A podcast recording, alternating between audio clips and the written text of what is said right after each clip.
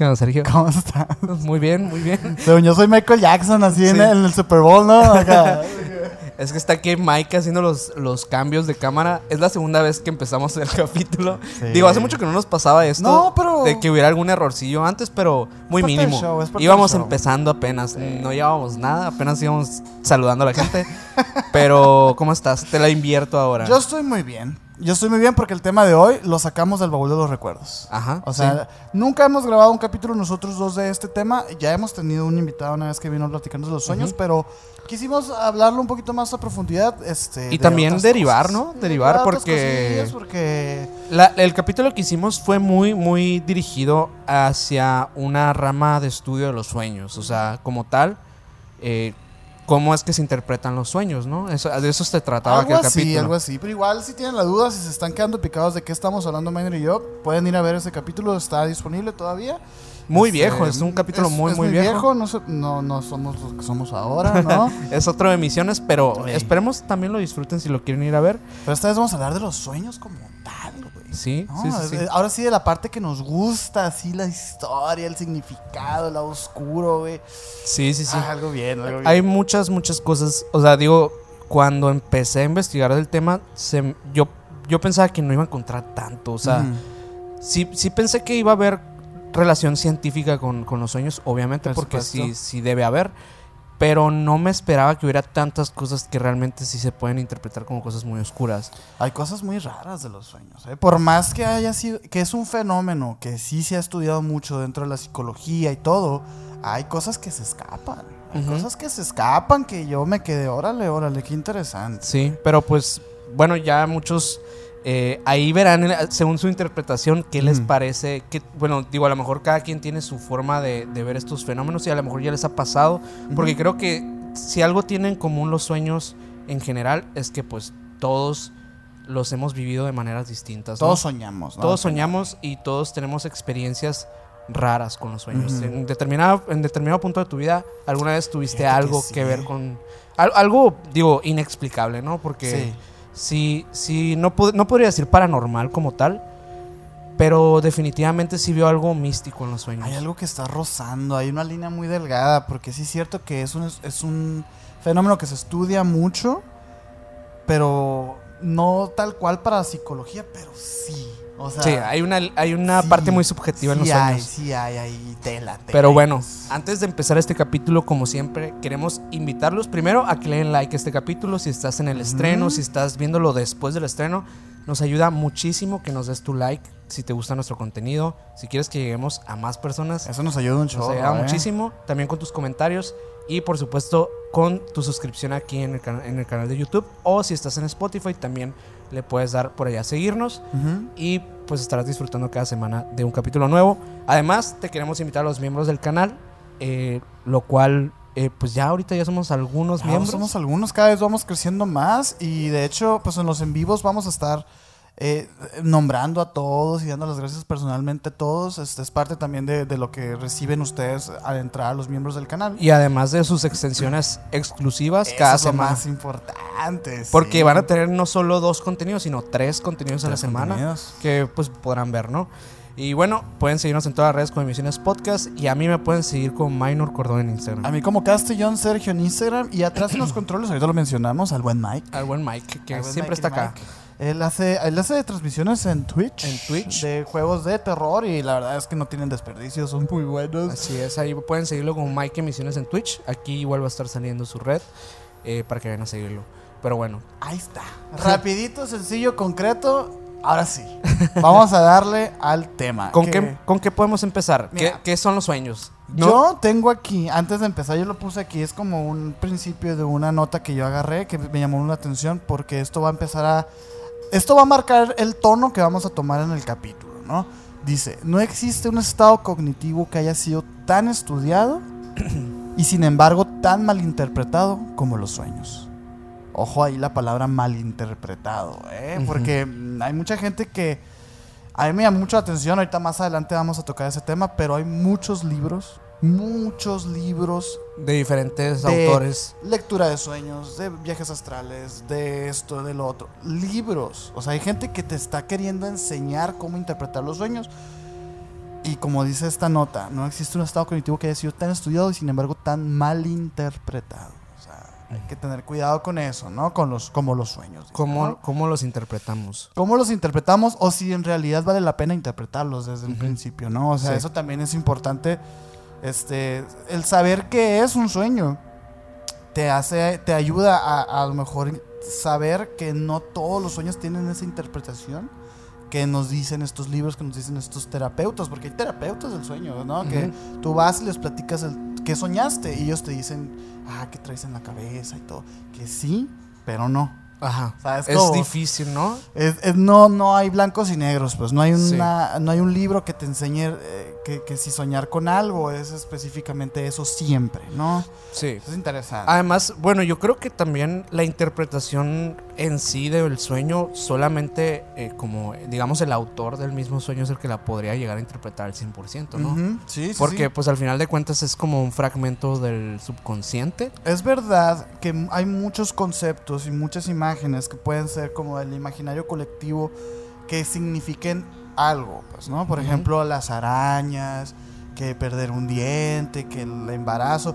Sin embargo, hay que recordar que no todos somos iguales. Esos son genera- generalismos. genera- ge- estamos generalizando cuando Ajá, decimos sí. esas sí. cosas. Como comunes denominadores Exacto. que todos interpretamos como realidades, ¿no? Exacto. Sin embargo, a lo mejor para mí no significa lo mismo una araña que para ti, o para el Mike, o para alguien que esté escuchando. Entonces hay que tener cuidado con esas cosas. Sí, y sí, hay sí. que ver, volviendo otra vez a aquel capítulo de las sectas, hay que tener cuidado porque estas cosas también se prestan mucho a eso. Sí, se prestan mucho porque justamente juegan con el, el lado místico de los sueños, o sea, donde, donde realmente el- ahí sí que puede entrar este lado subjetivo de una persona que conozca un poco del tema y, a- y lo agarre para reinterpretarlo y manipularlo a su beneficio, ¿no? Para poder venderle algo a alguien. o- Exacto, para seguir teniéndote ahí, pues, ¿no?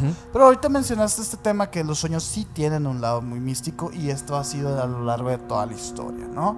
Y traigo algunos, algunos ejemplos de, cómo interpretaban los sueños eh, ciertas civilizaciones que marcaban, ¿no? La, la civilización, pues, ¿no? Por ejemplo, en Mesopotamia, los babilónicos, los sueños significaban expresiones del más allá. Que digo, hay gente que hasta el día de hoy piensa eso, que realmente los sueños son como este, visiones de otra vida, este, visiones del más allá como tal, llámese más allá infierno, cielo, e- etcétera, ¿no? El Edén, ¿no? Veían los sueños como expresiones divinas y tenían dioses asignados, ¿no? Como ya lo sabemos, esto también eh, migra un poquito al todo el tema de, de Grecia y todo, ¿no? Dice que el relato más famoso es el texto bíblico del Génesis, que es cuando el faraón soñó con siete vacas flacas paseando por el Nilo. Esto en el Génesis, ¿no? Ya sabemos que en esos tiempos estaban los faraones en Egipto y todo, ¿no? Este, la interpretación dada como augurio años de años de inminente sequía, que luego resultó ser cierto, pues, ¿no? Entonces por eso dicen que es como una de las grandes historias bíblicas en donde el sueño es un, es un, protagónico como un tipo oráculo, ¿no? Un mensaje de los dioses. Pero los egiptos, güey, todavía tenían más arraigado este tema, pues, Sí. ¿no? Porque estos vatos, este, no nomás anotaban sus sueños, ¿no? Porque hay, hay ejercicios hoy en día, que ahorita también vamos a hablar de eso, ¿no? Un poco, de cómo recordar los sueños y, que, y sacarle como esa importancia, ¿no? A los Ujú. sueños. Los egipcios ya lo hacían, lo, lo, lo- lo escribían en papiros y así para como recordarlos, porque ellos creían que los dioses les mandaban mensajes a través de los sueños directamente, así. Ujú. Que era el dios que me estaba queriendo decir. algo. Ok. Como que de alguna manera ellos interpretaban que el sueño era una frecuencia o una, un lugar en donde ellos accedían cada vez que dormían. Y en ese lugar era como un limbo entre los dioses y ellos. Ok. Pero era tanto la, la- como la obsesión de estos vatos, este, que ellos incluso en el antiguo Egipto, eh, por medio de rituales y todo, eh, eh, como que llegaban a construir templos en donde la gente iba a dormirse ahí Ok. y que supuestamente ahí facilitaba como este, esa mensajería, pues, ¿no? Ujú. Ese canal con los, con los dioses. Sí, sí, sí. Este, dice que había mm, tipos de, de- de sueños, ¿no? Estaban los que, los que les pedían hacer algo, los que les advertían de hacer algo, o los que les respondían preguntas concretas que, le- que les, que les preocupaban, ¿no? En ese entonces. A mí se me hizo muy interesante esto de que creaban eh, templos en donde ellos iban Y, y la misa, digamos, el ritual era dormirse. Dormirse y despertar y escribir lo que, lo que les haya mandado el dios. pues, Qué ¿no? curioso eso. Es muy interesante, güey, porque sí se lo tomaban muy, muy en serio. Sí. Los griegos consideraban que los sueños eran mensajes del alma. O sea, ellos ya no, ellos se despegaron un poquito del tema de deidades y ellos se estaban acercando más a lo que realmente Podría. podríamos decir que es el sueño. Que es el ¿no? sueño, Que es sí. como mensajes del alma, de tu interior, de tu psique, tu subconsciente, pues, ¿no? sí. ellos Claro que ellos no lo veían como subconsciente, Sí, ¿no? era el veían- alma, ¿no? Era Ajá. esta, esta et- eteriedad, esta omnipresencia, ¿no? Dice que cuando una persona eh, recurrente tenía pesadillas, se encomendaba a Morfeo, que era el dios del sueño, ¿no? Y sí. supuestamente esta- este dios, pues ya le, le resolvía sus dudas y todo, ¿no? Ok. Eso básicamente es un poquito así como de los antecedentes del sueño, que realmente te digo, es muy importante porque hasta el día de hoy hay gente que te dice esto como forma de convencimiento de que tome su curso de lectura de sueños. Ah, sí, claro. O sea, de que, ah, oye, este, tú sabías que los egipcios se juntaban y de repente crean estos grupos en donde la gente va y se duerme y les cobran un chingo, pues, ¿no? Y, Sí. Ah, mira, para que te- como los egipcios.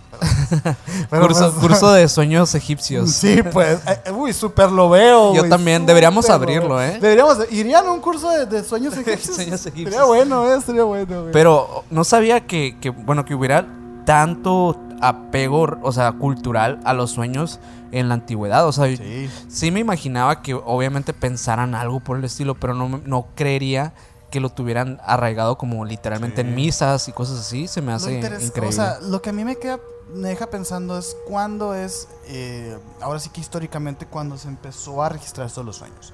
Porque de- decimos nosotros, bueno, nosotros entendemos el sueño como esta proyección del subconsciente cuando descansamos, que ahorita voy a platicar un poquito de, de ese tema, pues, ¿no? Ujú, De por qué dormimos y por qué soñamos, ¿no?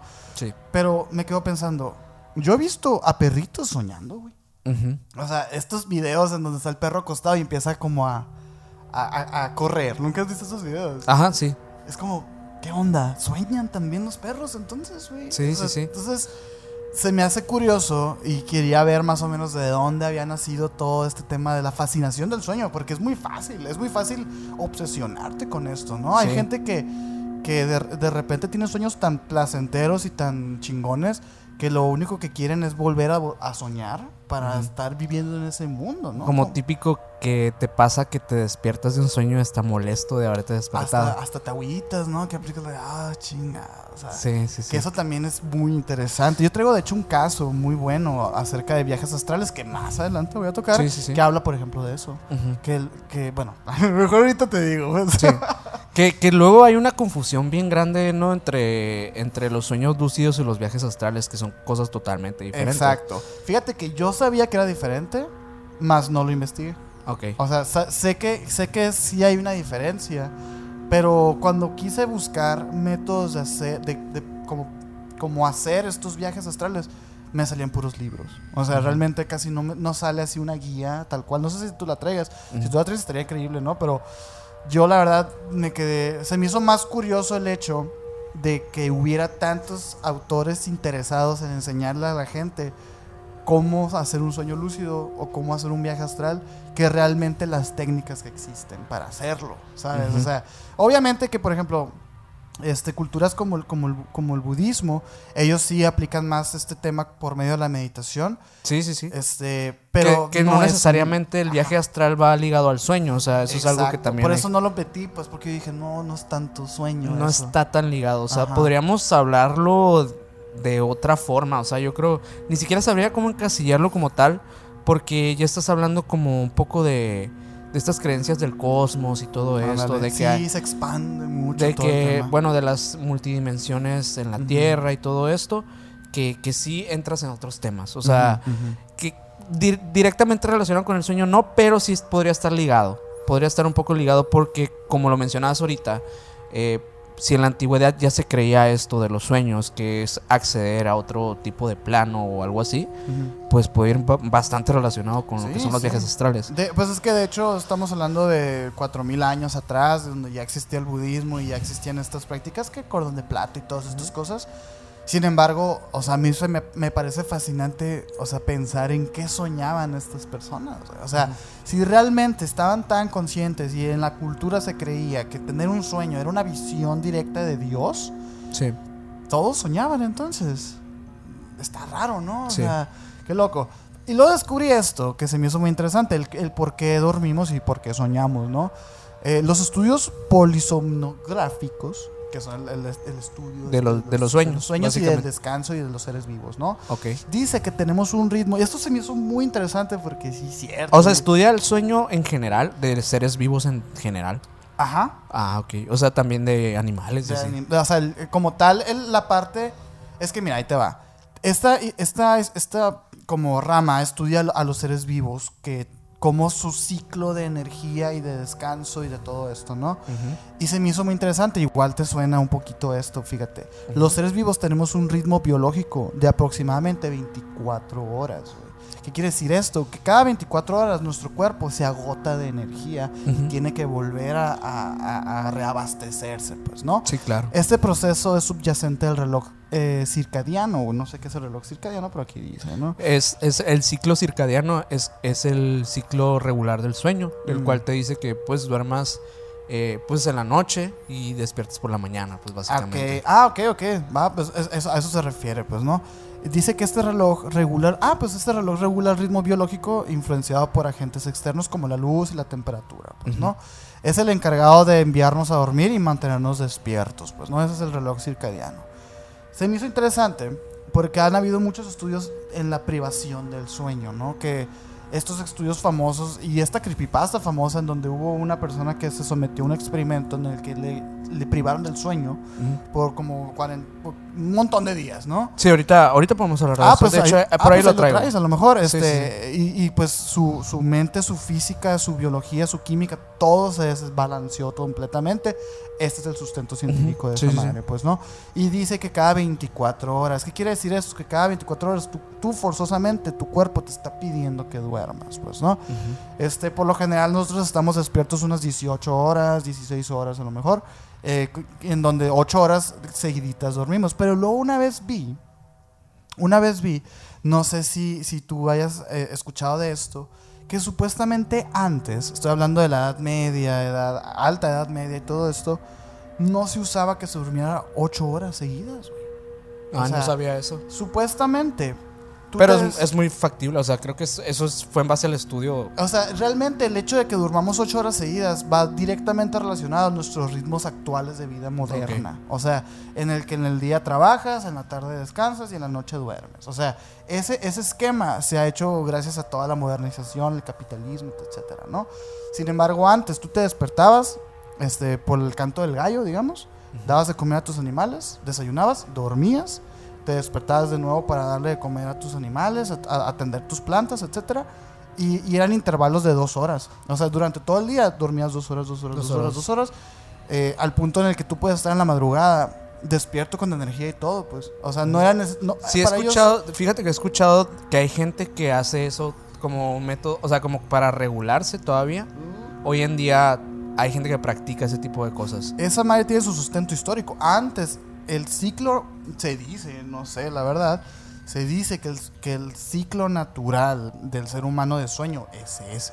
Así como, y tú lo ves, por ejemplo, tú ves en un gato, el gato está despierto en la noche, está despierto en la madrugada, está, Sí. está despierto todo el día. ¿Por qué? Porque es- está durmiendo entre horas. Pues. No existe esto de dormir seguido.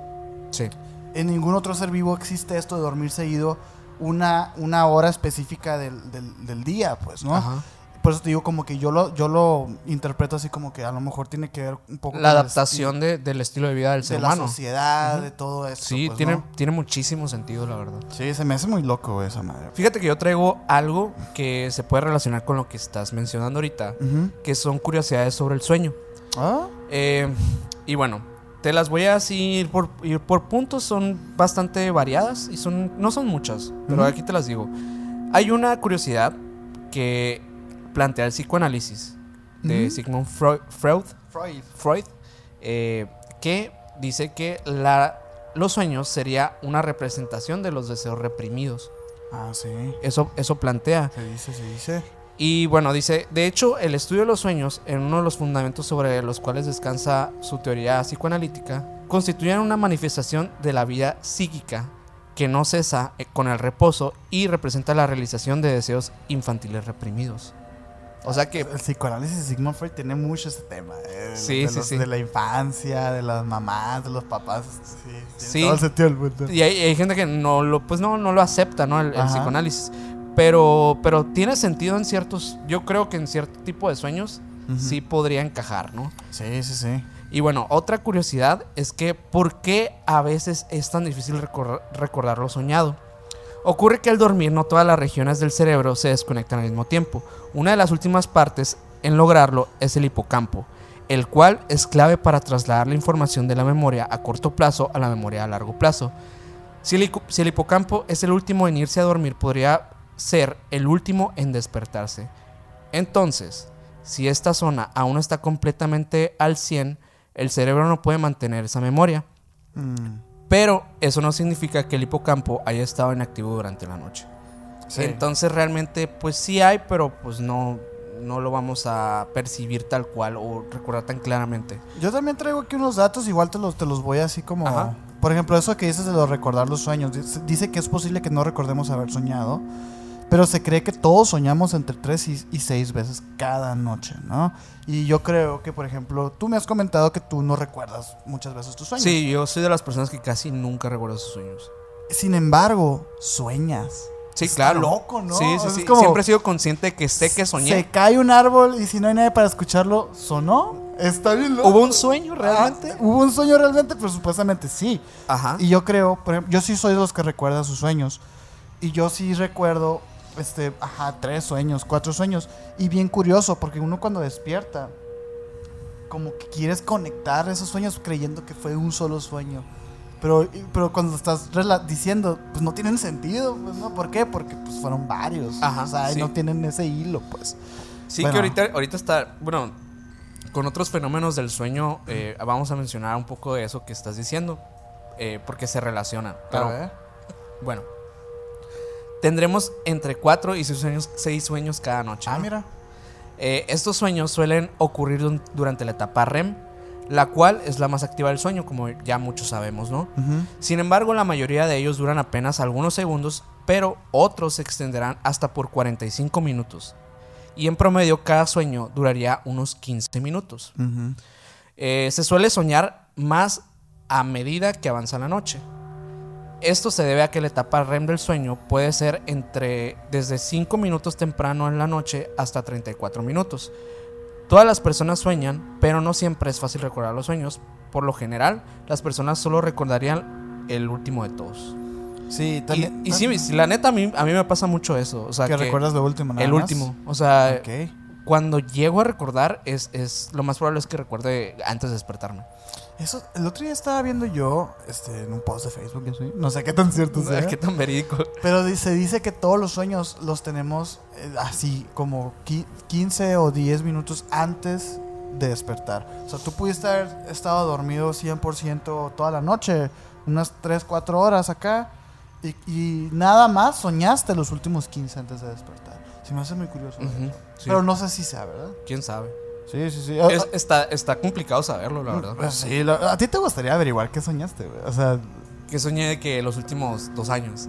Pues no sé, o sea, tú que no recuerdas mucho tus sueños. ah, ok. Mm, fíjate que no soy tan apegado, por lo mismo no soy tan apegado a los sueños. Sí conozco gente que es de que, es que soñé esto increíble Ah, y te esta. empiezan a contar así. Yo soy de esos, güey. Pero porque sueñan mucho, por regularmente. Y como yo no soy así, o sea, como no, no recuerdo mis sueños regularmente, pues me he despegado. Un No, poco pero de- te da curiosidad. A lo mejor sueñas cosas bien locas. A lo mejor, ¿no? Ah, Podrían salir buenas ideas para películas de terror.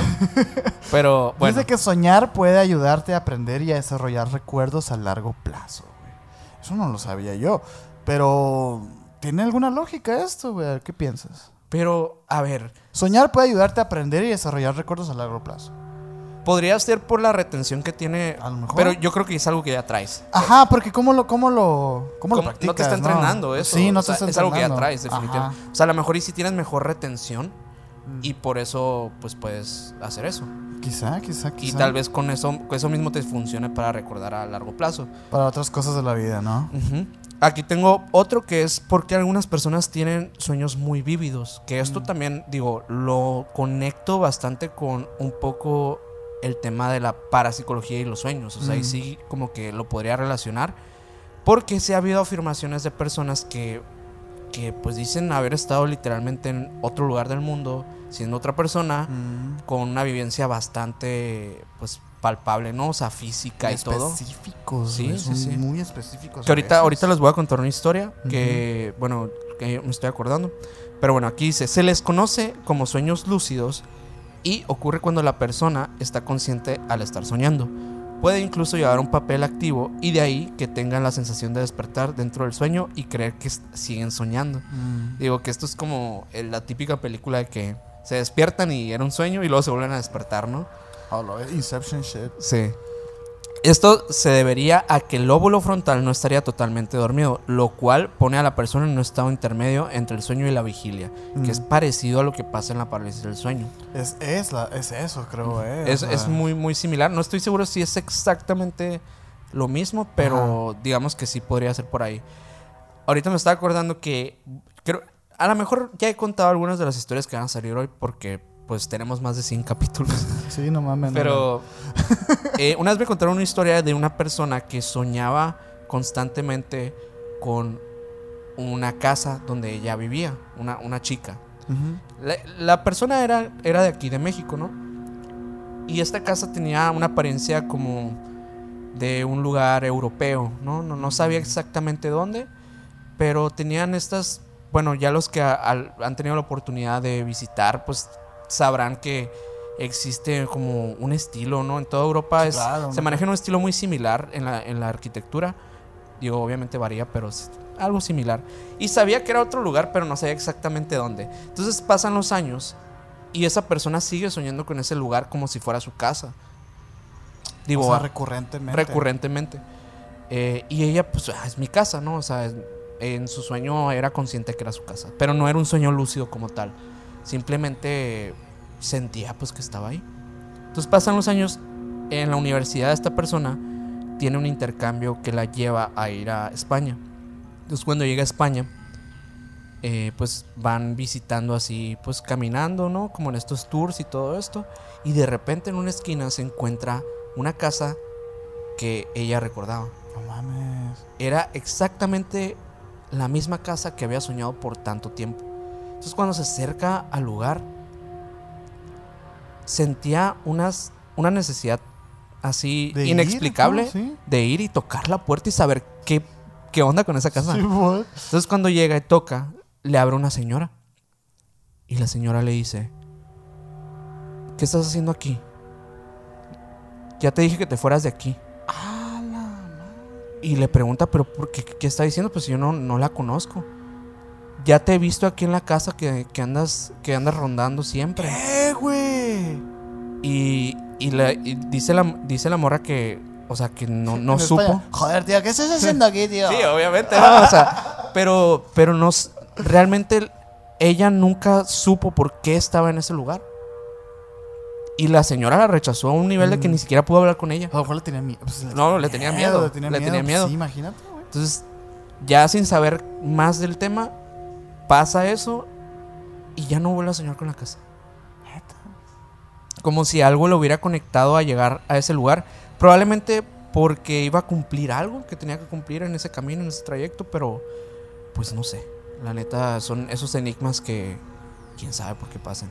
Es lo que estábamos diciendo ahorita, o sea, sí es un, filo- es un fenómeno psicológico, sí tiene su estudio obviamente psicológico y perfectamente entendible de, de- de- de los sueños y todo, pero oye, ¿qué onda con esas ¿Qué, historias? qué onda güey? con eso? O sea, ¿qué tanta conexión tiene realmente con el mundo terrenal, pues, el mundo de los sueños? Porque sí, podemos plantearlo como un universo, porque está en nuestra cabeza, ¿no? O sea, digo, en teoría, aunque fuera algo así en nuestro cerebro, estamos creando algo nuevo a, través de nuestra imaginación. ¿Y dónde se está quedando de esa, eso que está- O sea, por ejemplo, eso que estamos diciendo ahorita, el, el 95% de los sueños se olvidan. ¿Pero dónde están? O sea, si ya se crearon, ¿dónde están? ¿no?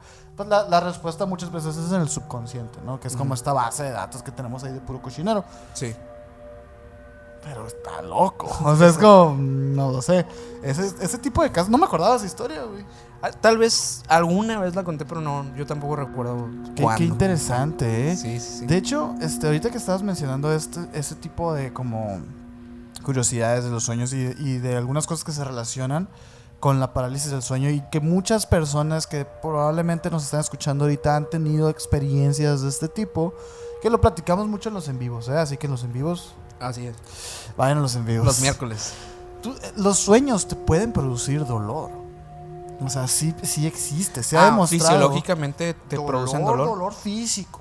acá. O sea, se ha demostrado que es posible experimentar sensaciones dolorosas localizadas y realistas en los sueños. O Oye, sea, y eso tiene mucho sentido porque, por ejemplo, el efecto placebo es algo que es totalmente real y de hecho llega a desarrollar incluso enfermedades como tal, o sea, que te pueden brotar hasta el tumores estrés, la ansiedad, la depresión son y pensar de que, es que me duele esto, me duele esto, me duele esto, te puede hacer Piñacas. que crezca al punto que sí te empiece a doler. Sí, es que eh, no olvidemos que la mente es muy poderosa y realmente es la que está rigiendo todo. Y realmente son señales eléctricas las que está mandando. Eh, Son sensaciones eléctricas que pueden llegar a, a lugares específicos que se puedan conectar con las visiones o con las cosas que estamos viendo en el sueño y que te produzcan cosas, pues, ¿no? Por ejemplo, este es a- dice esto que, que ya sea de- de- a través de la incorporación directa o a partir de recuerdos del dolor. O sea, de recuerdos del dolor se refiere, por ejemplo, a gente que, es- que ha sido amputada, este dolor fantasma, pues, que les duelen dedos que ya no tienen, güey. Sí. Y es como, es porque todo Síndrome de la extremidad fantasma, ¿no? Algo Síndrome así. de la, de, la, de la extremidad fantasma es uno. Y ese que te. Pues sí, ajá, es eso, es de que te duelen cosas que ya no tienes. o, o, o, bueno, así, ¿no? Dice: Sin embargo, la frecuencia de los sueños con dolor en personas sanas, ojo aquí, es muy baja. O sea, ¿qué- qué- a, qué, ¿a qué se refiere con sanas? Aquí yo traigo la nota, por ejemplo, de, del porqué de las pesadillas. Pero ahorita vamos a ir con eso, ¿no? Nomás quédense con las personas sanas Ujú. es muy baja la frecuencia en la que pueden sentir dolor a, tra- a través de los sueños, ¿no? Dice que en un estudio se entrevistó a 28 víctimas de quemaduras por 5 mañanas consecutivas durante su primera semana de hospi- hospitalización Ujú. y las 25 personas tuvieron dolor en los sueños, o sea, de quemaduras que ya habían sanado.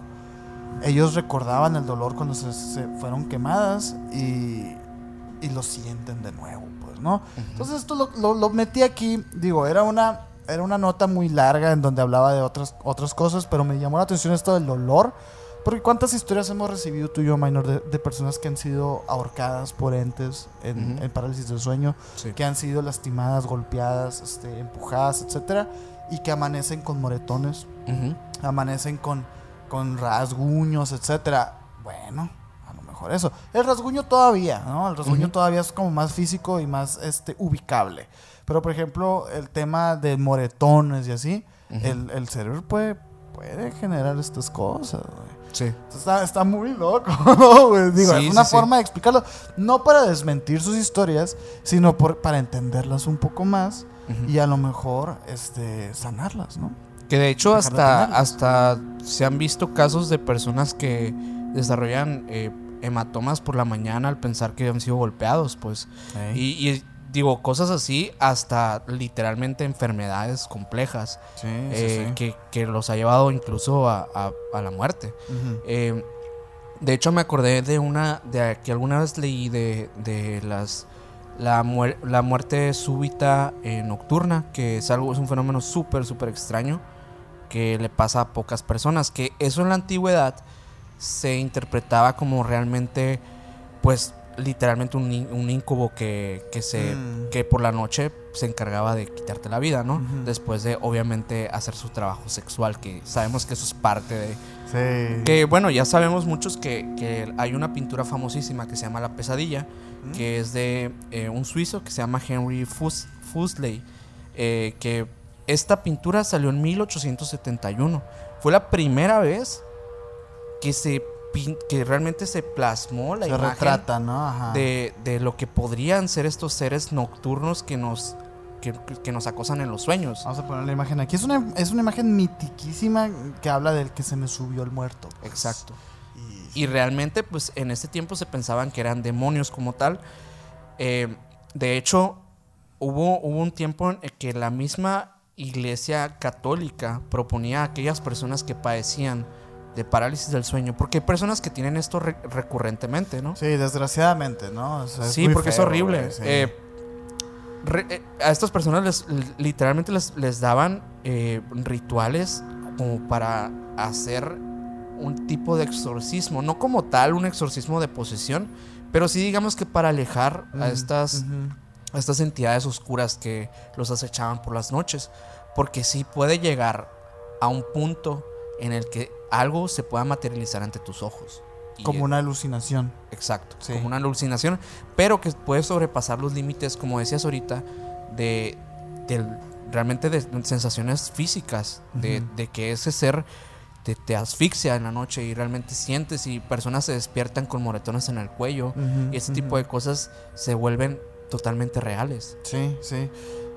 Este, ojo ahí, eh, ok, volviendo, no es para que decir que, ah, es mentira lo que te pasó. ¿no? Ah, sí, sí. Pasa, pasa. Y, y simplemente lo decimos aquí para que ubiquemos el problema. A lo mejor no estamos tratando con un incubo, Ajá. sino con algún Pero problema. no lo podemos saber.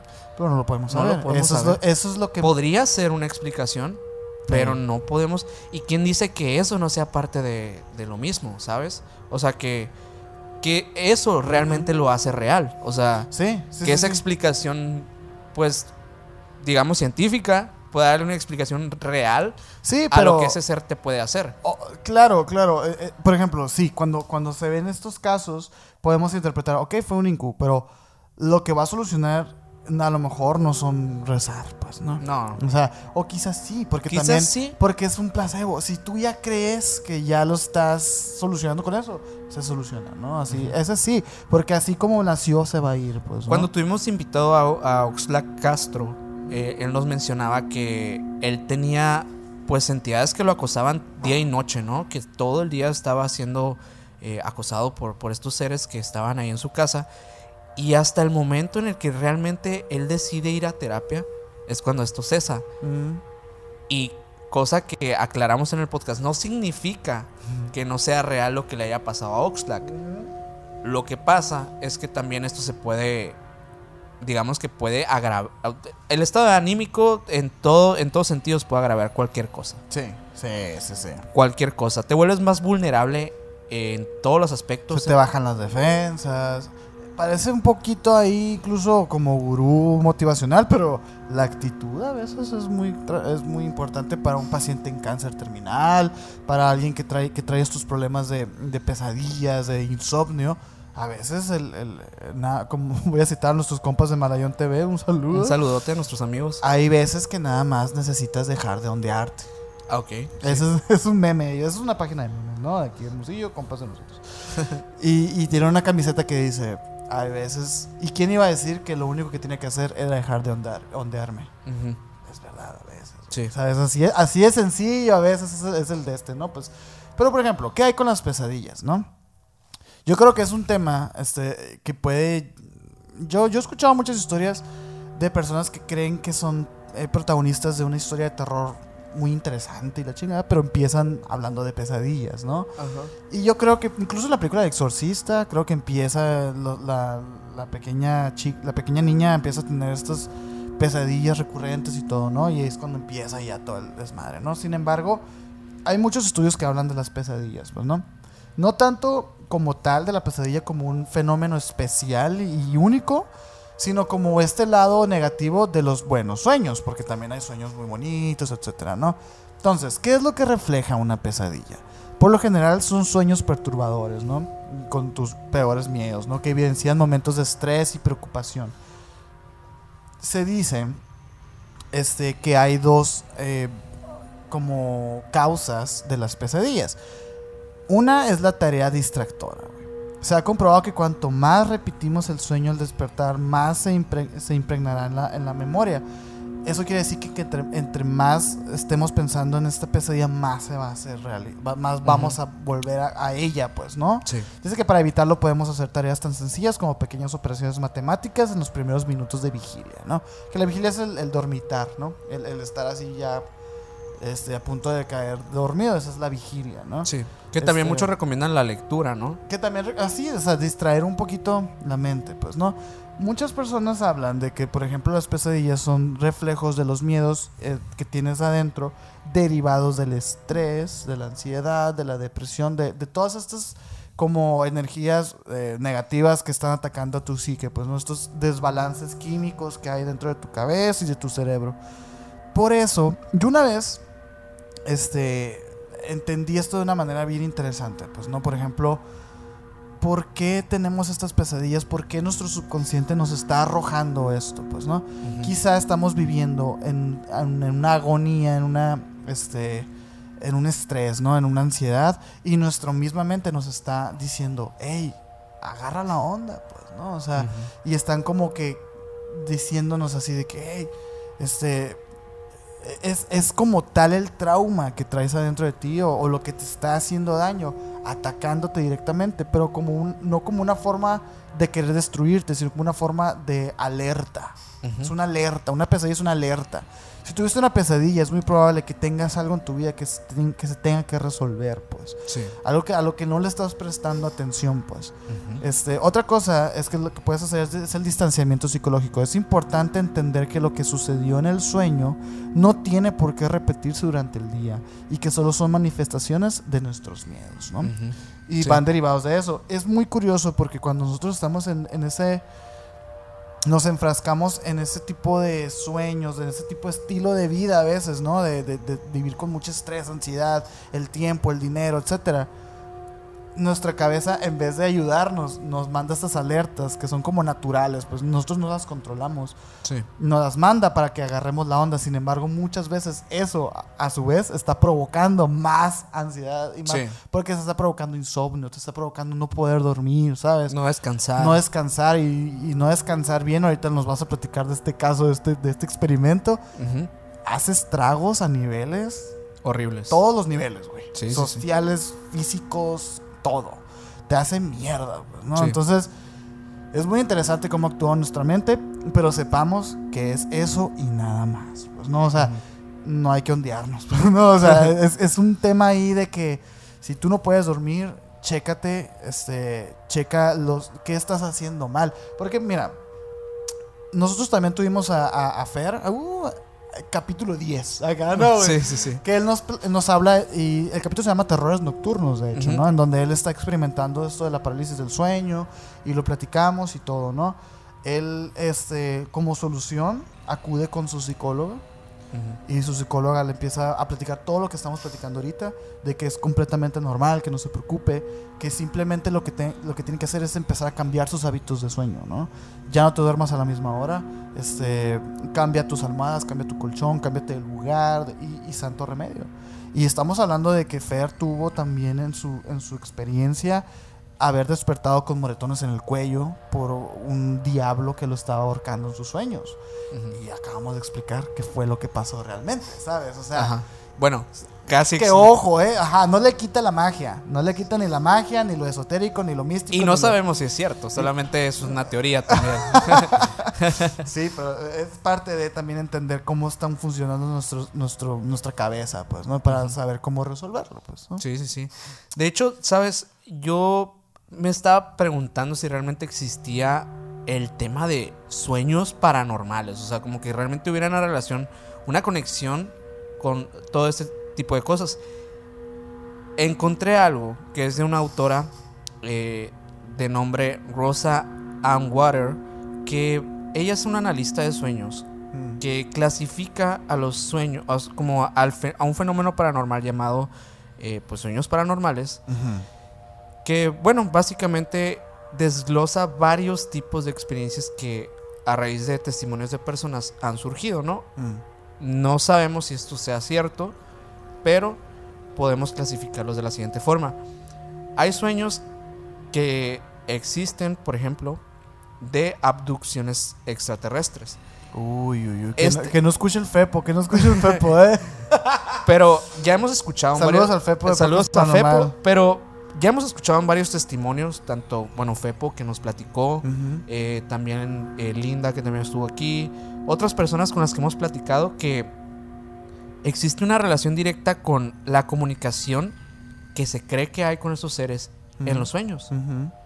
Que muchas personas dicen a través ya sea de la, de la telepatía o directamente de los sueños, ellos me arrojan mensajes y me dicen estas cosas y luego pasan estas cosas, ¿no? Como literalmente si fuera la- el único medio en el que ellos pudieran interpretar nuestro lenguaje y nosotros pudiéramos entenderlos. Hoy te va, güey, como los egipcios.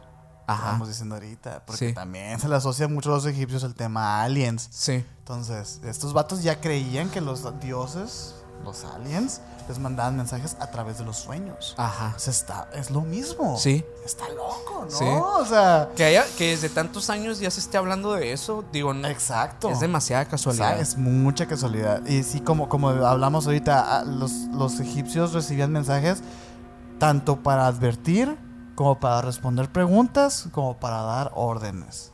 Estas tres cosas. Y hemos visto, hay muchos casos de abducciones registrados y, y- y documentados en donde todo es a través de los sueños. Sí. Es lo que estás platicando, está, está muy loco. Hay, hay otro tipo de, que se llama, eh, bueno, los clasifican como sueños con experiencias fuera del cuerpo. EFC, así lo se, digamos que se abrevia, ¿no? Se cataloga, se catalogariza. Cuando nos es básicamente cuando nos vemos abandonar nuestro cuerpo físico desde otro ángulo. Sí.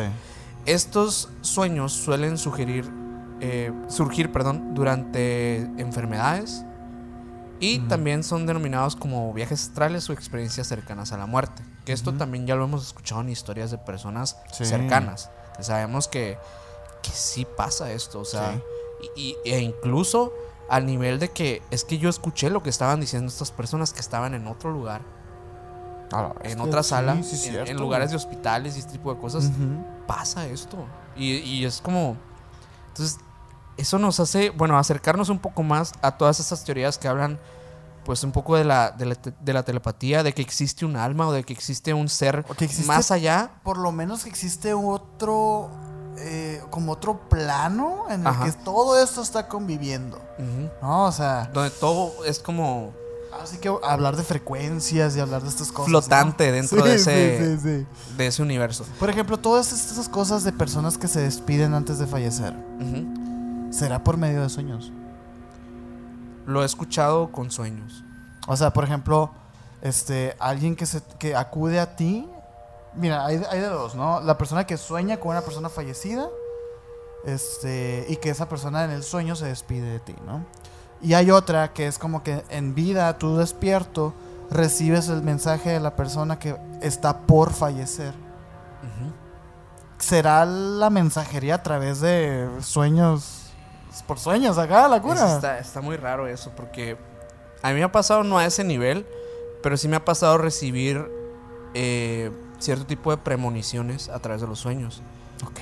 Eh, una muy simple, digo, ahorita puedo contar otra que tengo, pero una muy simple es, eh, hace mucho... No sueña, no sueña el minor, pero cuando sueña, hijo de su chingada madre. y ¿eh? fíjate que era más cuando estaba niño, porque obviamente cuando estás niño, ti sí eres un poco más imaginativo. A lo mejor tienes más actividad, ¿no? Más, más acá. Cuando estaba niño, eh, pasa que sueño así como si estuviera en mi casa, eh, tranquilamente.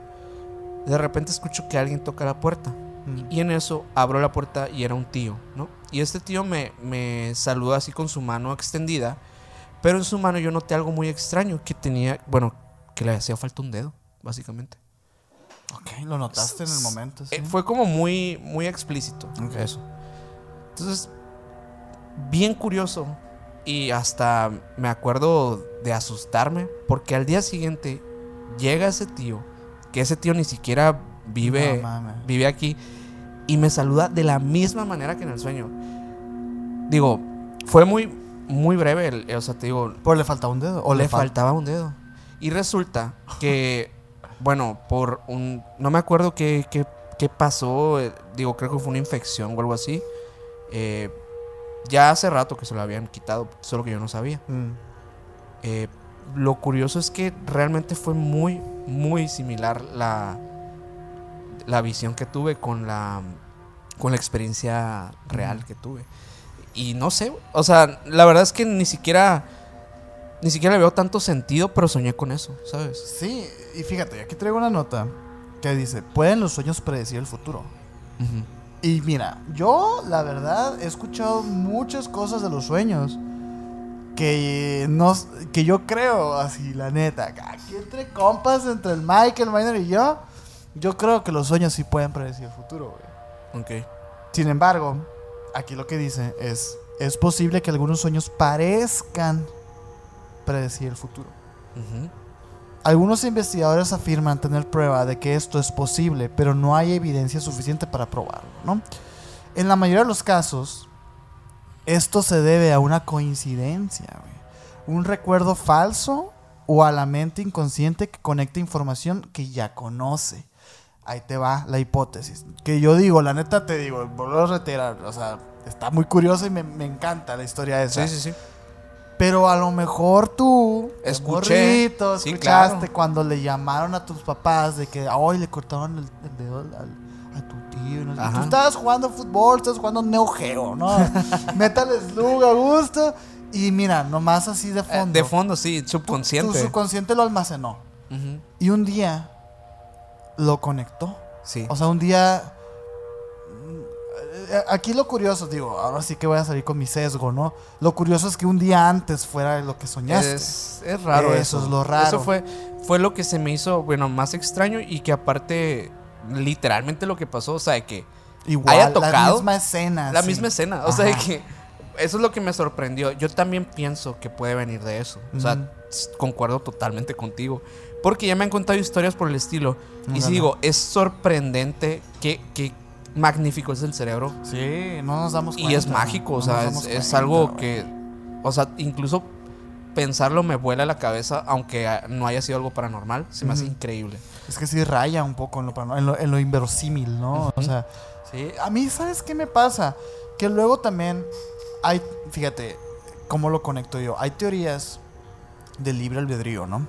Que hablan de física cuántica y de todo este tema. Que la, la- el libre albedrío por, en concepto no, no existe. Porque tu mente toma decisiones antes de que tome una decisión. ¿Sabes cómo? Si eso es posible, ¿no? Sí. O sea, así de, de, de, de rápida es la mente, ¿no? O sea, ya sabe qué es lo que va a pasar y sin embargo te deja a ti tomar la decisión, pero esa decisión siempre va a ser la correcta porque es tu mente y a su vez, o sea, entonces me quedo pensando yo, a mí lo que me ha pasado es que estoy soñando, bueno, que estoy dormido más bien, y escucho, digamos, este, el timbre de la casa. Y en el sueño hay alguien que está tocando el timbre Ok. pero en el mismo momento. O sea, o, o un perro, ¿no? O que se cae algo. En el sueño, al mismo tiempo, justo al mismo tiempo que está pasando en mi sueño, pasa en la vida real. Y yo me quedo, es imposible que me esté adelantando. O sea, que, que se esté creando esta escena en mi cabeza y que pase justo cuando, cuando yo no sabía que en el mundo real iba a pasar, pues, ¿no? Ujú. Sin embargo, tomando otra vez lo que te dije ahorita del, del, del, del, la- este, libre albedrío y todo, a lo mejor no es que pase al mismo tiempo, sino que parece que pasa al mismo tiempo, pero a lo mejor lo estoy relacionando en fracción de segundos, pues. Sí. ¿Quién sabe? Es que es la, la Sí. reinterpretación es, es, es donde entra la subjetividad. Sí, pues. Pero- y la neta, pues los sueños es, es eso, pues, ¿no? O sea, Es reinterpretar también situaciones, etcétera. Que pues sí, o sea, ahí, ahí es donde sí puede entrar el, el tema de pues que la mente distorsiona las cosas. Y probablemente te acuerdes de una manera que te convenga para la historia que quieres contar. ándale, sí, claro, o sea, que se, que se ajuste a lo que quieras creer. No, o sea, claro, claro. Y yo creo que ese es el pecado que cometen muchos lectores de sueños. pues. Que quieren este, controlar la narrativa. Un medio gaslighting ahí, acá. Y, ah, más o menos, pues, ¿no?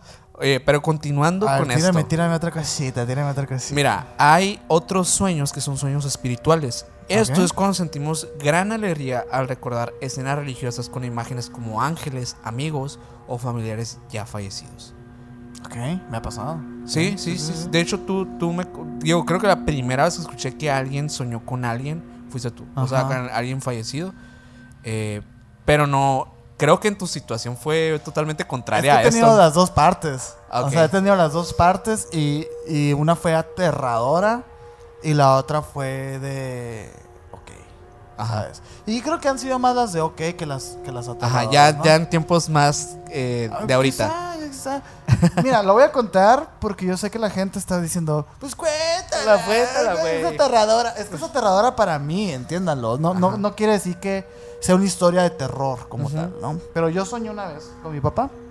Mi papá falleció hace ocho años. Entonces, había pasado unos dos años, punto, que había pasado el fallecimiento. Entonces, yo estaba en mi sueño, estaba en mi casa. En mi casa y está el pasillo, etcétera, ¿no? Entonces, mi papá salía mucho al patio y ahí se la llevaba y en la cocina y así, pues, ¿no? Entonces, él estaba rondando en mi sueño. Pero como si nada, pues. Sí. Pero yo sabía que él estaba muerto, güey. Y decía, ¿qué estás? O sea, Ahí tuviste un momento de lucidez en tu sueño, pues. Sí, güey, yo creo, ¿eh? O sea, yo dije, pero por... O sea, él no sabe. O sea, mi, mi mente era, él no sabe que está muerto. Ok. Tú no sabes que estabas soñando, pero estabas lúcido en el sentido de que sabías en qué momento estabas de O tu sea, vida. ajá, exacto, exacto, güey. O sea, sabía que en ese contexto ya había pasado eso. No era un sueño de recordar, de flashback. No, era un, era un flash forward. No, o sea, Sí, era sí, como sí. un. Estamos aquí, pues, ¿no? Y me, me dio terror, güey. Porque dije, ¿cómo? O sea, él no sabe. Y estaba así campante y hablando con mi mamá y con mis otras hermanas. Y conmigo incluso. Y yo de que, pero. es que co-". y, y me daba como miedo decirle. Porque sentía que se iba a enojar, pues. Y lo curioso. Y lo curioso, bueno, yo nunca he sido muy de, este, de interpretar los sueños y así. Me gusta recordar mis sueños y lo- a veces los escribo, ¿no? Pero no, no creo en esto de la interpretación coloquial de los sueños. Sin embargo, mi hermana sí. Ok. Una de mis hermanas sí. Entonces, en el sueño, yo estaba aterrorizado porque yo sabía eso. Y mi hermana también. Oh. O sea, mi hermana que también le gusta todo el tema de los sueños, también estaba aterrorizada por eso. güey. Y yo... Que, y me acuerdo de, de una escena pues en la que estamos los dos llorando de que, güey, es que no sabe, pues. O sea, que- que- o sea, los dos estábamos en esto. pues. Ok. Y se me hizo muy curioso, digo, ya en retrospectiva, ya despertado y todo, pues este, que, que ella haya sido la que se haya dado cuenta. Ajá. Porque mi hermana sí tiene un par de historias Relacionada. relacionadas con sueños. O sea, de relacionadas, por ejemplo, este, hace poco un jefe de ella, de un trabajo que tenía, Bájate tantito el micro para que te escuches. este, un, un- un jefe de ella, de, de un trabajo que tenía, este, falleció. Se autofalleció, vaya. Ok. ¿no? Entonces, ella tenía como cinco años de no haber platicado con él ni nada, pues no. Sin, sin embargo, era una persona que era un jefe de esos jefes que tú, que tú les agarras mucho cariño porque a lo mejor fueron muy importantes para ti en una etapa de tu vida, pues no, a lo mejor un primer trabajo, Sí. ¿sabes? ¿no? Le tenía, pues. Estima. Estima. Y lo seguía en Facebook, en Instagram y en todas partes, pues, ¿no? Y le daba gusto y todo, pues. Y ella, pues, hacía mucho tiempo que no tenía contacto con él. Y un día sueña con él, que sueña que está triste, que sueña que se está yendo, etcétera. Y resulta que a las semanas el vato se autofallece, güey. Y es como que mi hermana se quedó como que, qué loco, qué loco que soñé con él antes. Y así han pasado varias. Oye, pero qué, qué interesante porque ahí es donde te digo, la mente es fascinante porque de alguna manera ella percibió que, que esta persona estaba mal. A lo mejor a través de sus fotos, de algún post, de ciertas cosas que ella veía. de la situación de la empresa actual. Que y a nivel como- inconsciente. O sea, Sí, güey. o tal vez no, tal vez sí es algo paranormal, quién sabe. O sea, eso- eso- Quizás sí, quizá quizás no. y es que eso es lo, eso es lo bonito y Sí, padre de los sí, sueños. sí, sí, sí, 100%, güey. Y bueno, aquí hay otro tipo de sueños que se llaman sueños de éxtasis, que es cuando despertamos muy felices por haber presenciado paisajes maravillosos y sentimos haber formado parte de ese entorno paradisiaco. Fíjate que yo esto lo he escuchado eh, con personas que afirman que vuelan en ciudades eh, ¿A poco? como- Peter Pan shit acá. ajá, Oh. europeas y así, lugares que nunca habían visto en su vida y los visitan a través de sus sueños. Y cuando ven fotos, es que yo ya vi ese lugar. ¿A poco, güey? Sí. Es, es, digo, por eso, por ese lado creo que es que mucha gente lo, lo ve como algo paranormal. También, digo, podría ser a nivel inconsciente que en algún momento ya vieron ese lugar. Pero, pero pues no lo podremos saber. No lo podremos saber hasta A que... mí me ha pasado eso, no con paisajes. Mira, para, para también como este, limpiar un poco la memoria de mi papá. también he tenido sueños al revés, en el que me despierto y digo, ah, ¿sabes? Está bien y me está dando el visto bueno, ¿sabes? Como, Sí. a lo mejor yo también en mi, en mi, en mi creencia, digo, la gente que escucha el podcast sabe que ni tú ni yo somos muy creyentes en todo el tema paranormal, sin embargo hay cosas que sí nos conviene creer, ¿no? O sea, que sí decimos de que, ay, pues voy a creer en esto porque me ayuda, ¿sabes? Y, y yo he tenido Porque me sueños- gusta. Porque me gusta y porque quiero, pues qué chingados. ¿no? este, eh, he también tenido sueños en donde mi, mi- mi papá me aconseja cosas, pero bien loco. Porque me pasa como Harry Potter, güey. Digo, la gente que sabe de Harry Potter sabe que el final del libro, spoiler, ya salió hace muchos años, ¿no? Este, eh, Harry se encuentra en King Cross con Dumbledore, con el director que falleció en la película pasada, ¿no? Y este, el Mike de que eso, eso no sabía. No, bueno, eh, eh, en el libro te explica mucho de que realmente es Harry hablando consigo mismo. Pero, pero puso a Dumbledore como, Como una figura. Como una figura, este, ajá, un De maestro, autoridad De paterna. autoridad paterna. Pero Dumbledore no le dice nada que Harry no supiera, pues. Y se me hace muy interesante. Tiene todo el sentido del mundo. Porque eso me ha pasado. O sea, en el que yo voy así, que, ¿y cómo ves acá con mi papá? Y son cosas que yo ya sé, pues. Y simplemente estás como recibiendo esa, como esa... Ese este, visto bueno de esa persona que respetas, ¿no? Ándale. Y, y, y, y me, y me pasa eso del sueño de éxtasis. Que despierto y con toda la pila del mundo de película de sí, güey. Increíble. Estoy, estoy bien, ¿sabes? Muy bien. Tengo un- una amiga que todos los años, en el aniversario de su abuelo, que era una persona que era bastante llegada a, a ella, todos los años, así, el día en el que, en el que él pues falleció, sueña con él y habla con él. Y le pregunta cómo están todos. Todo así como si literalmente le hiciera una visita. Y ella espera ese día, cada año. Y se me hace increíble eso. O sea, no sé. No sé a qué se deba. No sé si. Yo sí creo que es un pedo ahí del subconsciente. ¿eh? O Oye, sea, pero sí, y qué poderoso es el, el tema de los sueños lúcidos. Porque si puedes llegar a crear que cada fe, esa fecha en específico. Se- Pero no sabes, ¿sabes qué? No sé si sea un pedo del, del- del- del- de los sueños lúcidos como tal, sino se me figura más que es un tema de rutina. O sea, es un pedo de. Pues de, de, de- de patrones, ¿no? De, de- de repetir patrones y todo, pues, ¿no? Pero qué interesante, porque el otro día estaba escuchando un podcast de Jordi Rosado. En el que. Se me hizo muy interesante porque hace cuenta que, que su, su madre, que fue muy allegado Jordi a su madre y todo. En sus últimos días, Jordi le dice ya en broma, ¿no? Le- porque ya de que cáncer terminal la mamá y todo, ¿no? Le dice, le dice, mamá, le dice, este, nomás te quiero pedir un favor. Cuando, cuando te mueras, no te me aparezcas, dice. No te me aparezcas porque es muy, es muy miedoso, Jordi. Sí, sí, pues, se- no, se sabe. Se sabe, se sabe que es muy coloncito, Jordi. y que dice, no, este, no te me aparezcas, no, no me mandes manifestaciones porque me da mucho miedo. Y la chinga, y se rieron. Ajá. Y dice Jordi, han pasado 20 años y, mi- y ni, ni he soñado con mi mamá, dice. Entonces, se, se me hace... el deseo se le cumplió. Jordi es un storyteller bien cabrón, Sí, ¿eh? claro, o sea, eh, es sí, de, es de chingón. dudarse, de dudarse, Sí, sí, pero, sí. pero está buena la Pero, historia. eh, o sea, retomándolo y, y aquí rebotando a, a lo que estamos hablando, puede ser que, pues, que haya, algo tenga que ver, o sea, puede ¿sabes? ser, puede ser. O sea, creo que siempre va a quedarse esa, esa, esa línea delgada de que nunca vamos a saber si es algo paranormal. Yo, por un- ejemplo, las veces que he tenido esos sueños, yo no he pedido esos sueños. O sea, pasan, ¿sabes? O sea, por eso no lo, no lo veo como un sueño lúcido, pero lo en- entiendo, ¿no? Obviamente ya en el sueño dentro y todo no estoy entendiendo de que mi papá está muerto y que yo nada más estoy hablando de conmigo mismo. Sin embargo, en el sueño se siente muy real y todo y, y se siente ese apoyo, pero yo no, yo no lo pido. Quizás sea mi subconsciente diciendo, ¿sabes que necesitas escuchar esto? Y la chingada, y, y me lo hace. Y a lo mejor con tu amiga también. O sea, aplica la de, bueno, pues tú ya tienes este ritual contigo mismo, vamos a, a dártelo, ¿no? O Sí. sea, es muy curioso, es muy, muy curioso. Hay, hay otro fenómeno aquí que, bueno, de sueños, que la verdad no lo entendí muy bien, pero a ver si, si lo entendemos. A ver. Se llaman sueños hipnagógicos. Estos son visiones que todos experimentamos segundos antes de quedarnos dormidos. ¿100%? O sea, lo entiendo. Lo entiendo porque es como este tipo de cosas que estás como imaginando previo a dormirte. Pero lo que yo creo a que, a- bueno, lo que creo que se refiere también es que de cierta forma sí lo empezamos a como que estamos en esta etapa en la que sabemos que estamos como imaginándolo, pero estamos soñando a la vez. Sí, sí, sí, sí, sí, sí. Uy, vato. Mira, yo tengo problemas de insomnio, ¿no?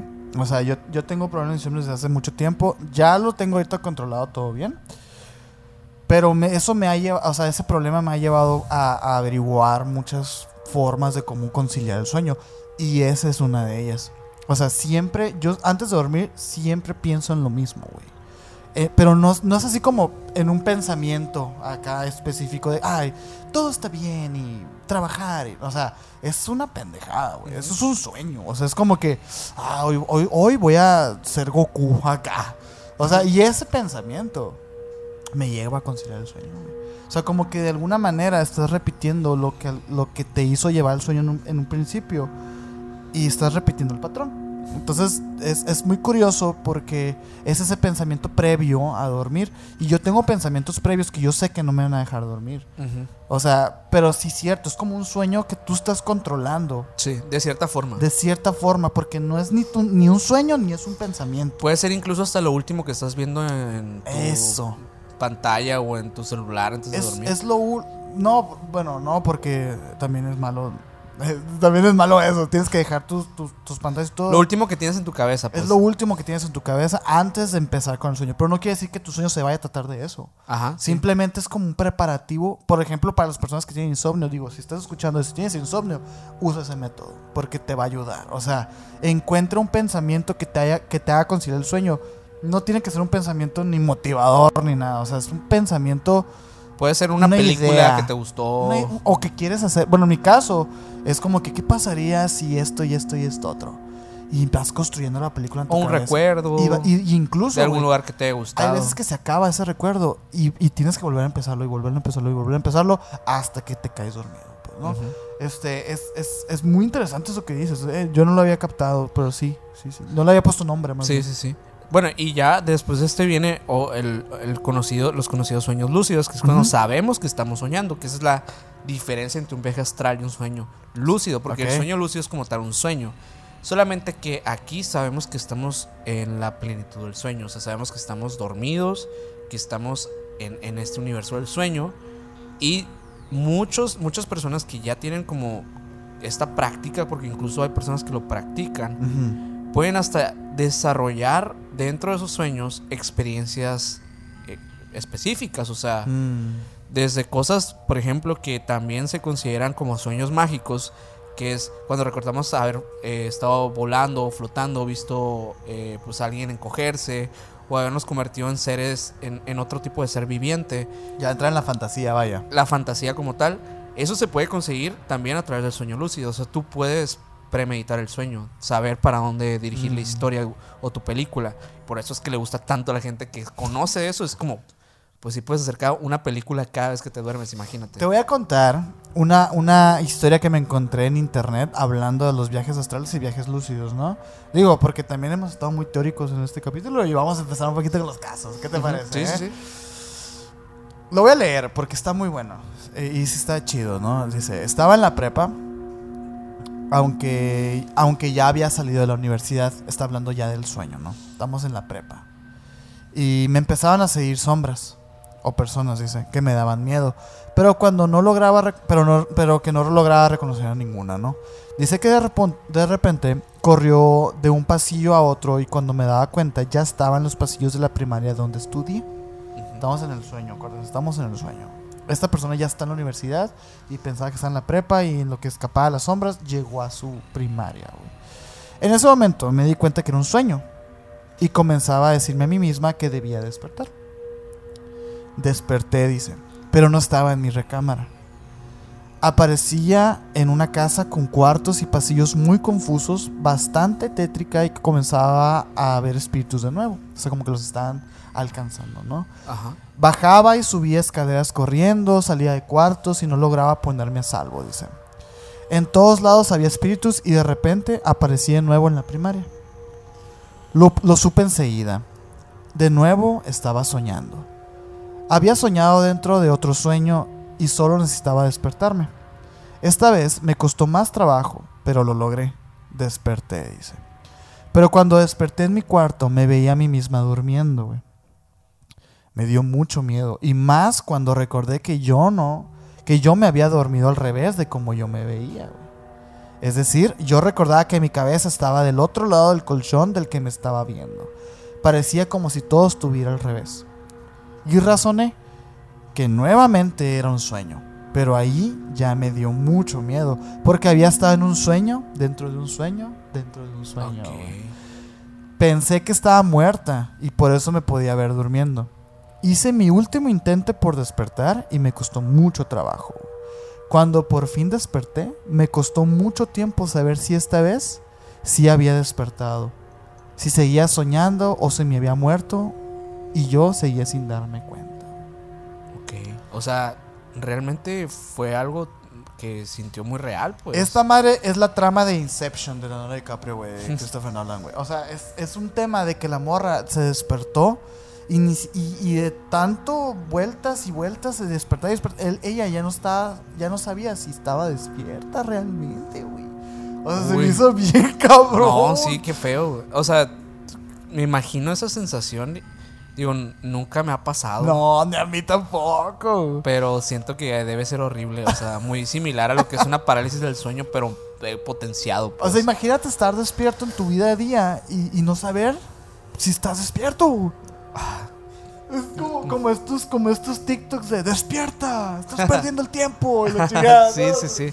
Están bien curados. No, no, está muy bueno. ¿Sabes qué? Que ha- hay un, un fenómeno que realmente yo no sé si sea cierto, pero lo catalogaron aquí como, como sueños paranormales, que son los sueños mutuos. Eh, yo también lo traigo, güey. A ver, es, es que yo lo tengo así súper resumido. Yo tampoco porque no hay información, güey. Ok. ¿Verdad? No, no hay. O sea, no hay información. Así, es como que yo me quedé. Que básicamente pues es compartir un sueño con Sí, otra persona. eh, así como dice el nombre, son, son este, sueños compartidos y todo eso, ¿no? Dice, es posible que dos personas tengan el mismo sueño. Y lo dice, las investigaciones al respecto son pocas y no muy fructíferas, dice. Según cuenta Patrick McNamara en Psychology Today, los casos más frecuentes suelen darse entre personas que comparten alguna clase de vínculo. Terapeuta-paciente, eh, amante, amantes o miembros de las familias. Que aquí es donde, donde entra el tema de los gemelos, pues, ¿no? Que los gemelos se dice que, que comparten un vínculo que incluso lo que siente uno lo siente el otro, etc. Sí, sí, sí. Este, mm, pero hay muy, muy poquitos eh, casos documentados realmente que sean como fehacientes, pues, ¿no? De hecho, invi- invitamos ahorita a la, a la audiencia que si tiene alguna experiencia, Sí. eh, bueno, ya sea que nos las escriban aquí en los comentarios o nos las manden al correo, estaría súper interesante que nos pudieran aportar Por algo favor. al respecto. Pero yo no, eso fue lo que encontré, lo que traje. La verdad lo traje como, como para plantearte la duda. O sea, yo dije, Yo tenía la esperanza cuando, cuando era más, más joven, sí, que sí esto, esto fuera real. O sea, porque yo conocía directamente un caso que era de mis tíos, que son gemelos, eh, hermanos de mi papá. Porque mi papá me contaba que cuando, cuando, eran, cuando eran niños, pues ellos ah, se despertaban y empezaban a hablar de sus sueños y de todo esto. Eh, y realmente, bueno, siempre he tenido el, el tema de que es que eran niños, pues sabes, o sea, no, no sé qué tanto creer que eso era verdad que no estaban jugando. Qué risa que, la neta, si tu papá siguiera aquí, ya hubiera estado invitado aquí, ¿verdad? Ah, claro, misiones, por supuesto. Es que realmente es, es la, es la, es la, es, es el nido de todas las historias que tienes, güey. O sea, Sí, fíjate que sí. Nunca lo había pensado. Fíjate, fíjate que sí, ¿eh? Pero sí, Wow. eh, muchas cosas. Digo, una persona sumamente eh, vivida, Culta, culta, güey, increíble. eh, que tuvo muchas experiencias paranormales y, y muchos acercamientos y curiosidad por el tema, porque Mm. se adentraba. Eh, pero sí, parte de, de- de una de las historias era esta, o sea, que cuando Mm. estaban niños, mis tíos hablaban de sus sueños en las mañanas. Y, y- ¿Te acuerdas y- cuando hicieron, eh, cuando hicimos esto? No, sí, luego pasamos por acá Ah, y que allá. Y empezaron así a pelotearse el, el sueño. Pero dice mi papá, yo nunca supe si realmente fue un juego de ellos o si realmente... Puede ser, ¿eh? Bueno, no sé. Eran gemelos, dices, ¿no? Sí, sí, sí. No sé. Está raro. Es que ya el tema de que sean gemelos. O ya sea, le, ya le- le agrega misticismo al, Mm, al- sí, al sí, sí. tema. Dice aquí, por ejemplo, lo, lo que habla de los, de los sueños compartidos es que habla, las investigaciones apuntan a que si ha existido un caso de, de sueños compartidos es porque ha existido un vínculo muy fuerte entre las personas, ¿no? Por eso, por eso pone de ejemplo, pues, amantes, terapeutas pacientes, este, miembros de la familia, etcétera, ¿no? Pero dice, realmente, ¿qué implica o sea, ahora sí que científicamente y psicológicamente, que dos personas comparten el sueño. Dice, tienen que haber vivido exactamente lo mismo y tienen que sus cerebros estar tan, este, pa- están pasándole exactamente lo mismo para que eso ocurra. Pero no quiere decir que compartan el sueño, sino que sueñen lo mismo. No que, no que, no que estén conviviendo en un sueño mismo. Hay, hay algo que quiero, que quiero meter en eso que dices porque también le da pie a un capítulo que vamos a abordar. Que yo he escuchado ese tipo de cosas, no en sueños, pero sí en viajes alucinógenos. Con, específicamente con, con hongos. Hongos. Eh, viajes compartidos. Mm. Literalmente eh, alucinaciones visuales, auditivas. Que traen la misma cura. los dos. exactamente iguales. ¿Y qué crees que pasa ahí? Eh, digo, es un tema complejísimo Sí. que lo vamos a abordar en un capítulo completo Eh. porque les va a encantar. Les va a encantar, sobre todo porque vamos a hacer investigación de campo. Eh, les va a encantar, la verdad es que es, es un tema súper, súper complejo que tiene directamente una conexión con la Tierra, Con la tierra. eh, con toda la arquitectura, eh, con, digamos, hasta incluso el ADN de la Tierra, o sea, como realmente Mm. está constituido Igua. todo debajo de nosotros. Sí. Y todo, todo se trata de, de, bueno, que la conexión que tenemos nosotros con el con ¿Sabes? esto que conocemos como la Tierra. O ¿Sabes sea, qué es lo más interesante que se me hace de ese tema y que lo toquemos nosotros? Que ya hemos marcado el precedente y que ni tú ni yo somos unas personas como espirituales y la chingada. Sin embargo, estoy seguro que ese capítulo sí nos va a salir ese lado, pues. Va a y, y va a estar interesante el que lo abordemos nosotros después de haber dicho todo lo que hemos dicho. Y de repente, como decir, calladitos el hocico, venimos y, y decimos todo esto, Sí, ¿no? sí. que todavía no sabemos cuándo va a salir ese capítulo, Pero ya es un plan que tenemos que estamos seguros que va a ser uno de los mejores capítulos que hemos hecho. Sí, la verdad que va a sí, estar ¿eh? muy, muy bueno. Pero sueños. Sueños. ¿Qué más cositas traes? Háblame del vato este ahora sí, del vato que le privaron del sueño. Ah, bueno, fíjate que no fue un vato. Esto, esto se llamó el experimento ruso del sueño. Eh, eso eh, fue un- básicamente un creepypasta que se hizo popular, creo Sí. que en Reddit o algo así. En internet, ¿no? Se dice que salió por un foro. No se sabe exactamente de dónde.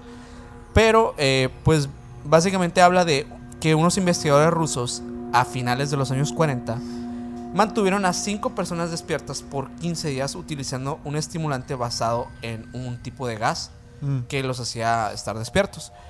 Horrible. Los tuvieron encerrados en un ambiente sellado para monitorear cuidadosamente el oxígeno de manera que el gas no los matase debido a las altas concentraciones que tenía. Esto fue antes de que existiera el circuito cerrado, por lo que tuvieron que usar micrófonos y ventanas con un grosor de 5 pulgadas para observar a los sujetos. El cuarto estaba lleno de libros, cobijas para dormir, pero ninguna cama. Agua, corriente, baño y suficiente cantidad de comida para que sobrevivieran por lo menos los 5 por un mes, ¿no? Mm, Eh, los sujetos estaban eh, de prueba, eran supuestamente prisioneros políticos, es lo que habla la, la leyenda, ¿no? mm. Estuvieron ahí por cinco días y los sujetos rara vez se quejaban después de que, de que se les hubiera privado la libertad o algo así.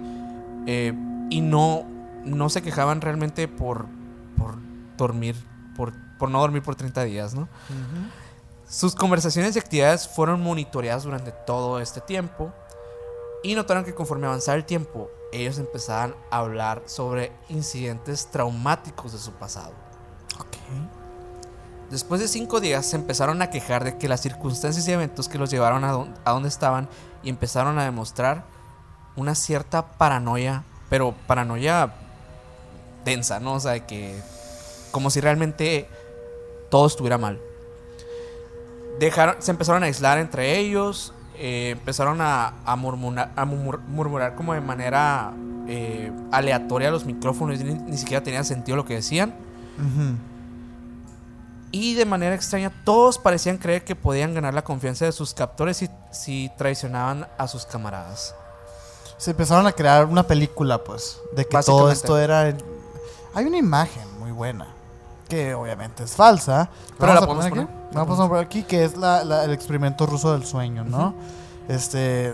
pues, En un principio creyeron que esto era el gas, ¿no? Que era, era el gas lo que estaba creando como este tipo de demencia o algo así. Pero después de nueve días, el primero de ellos empezó a gritar.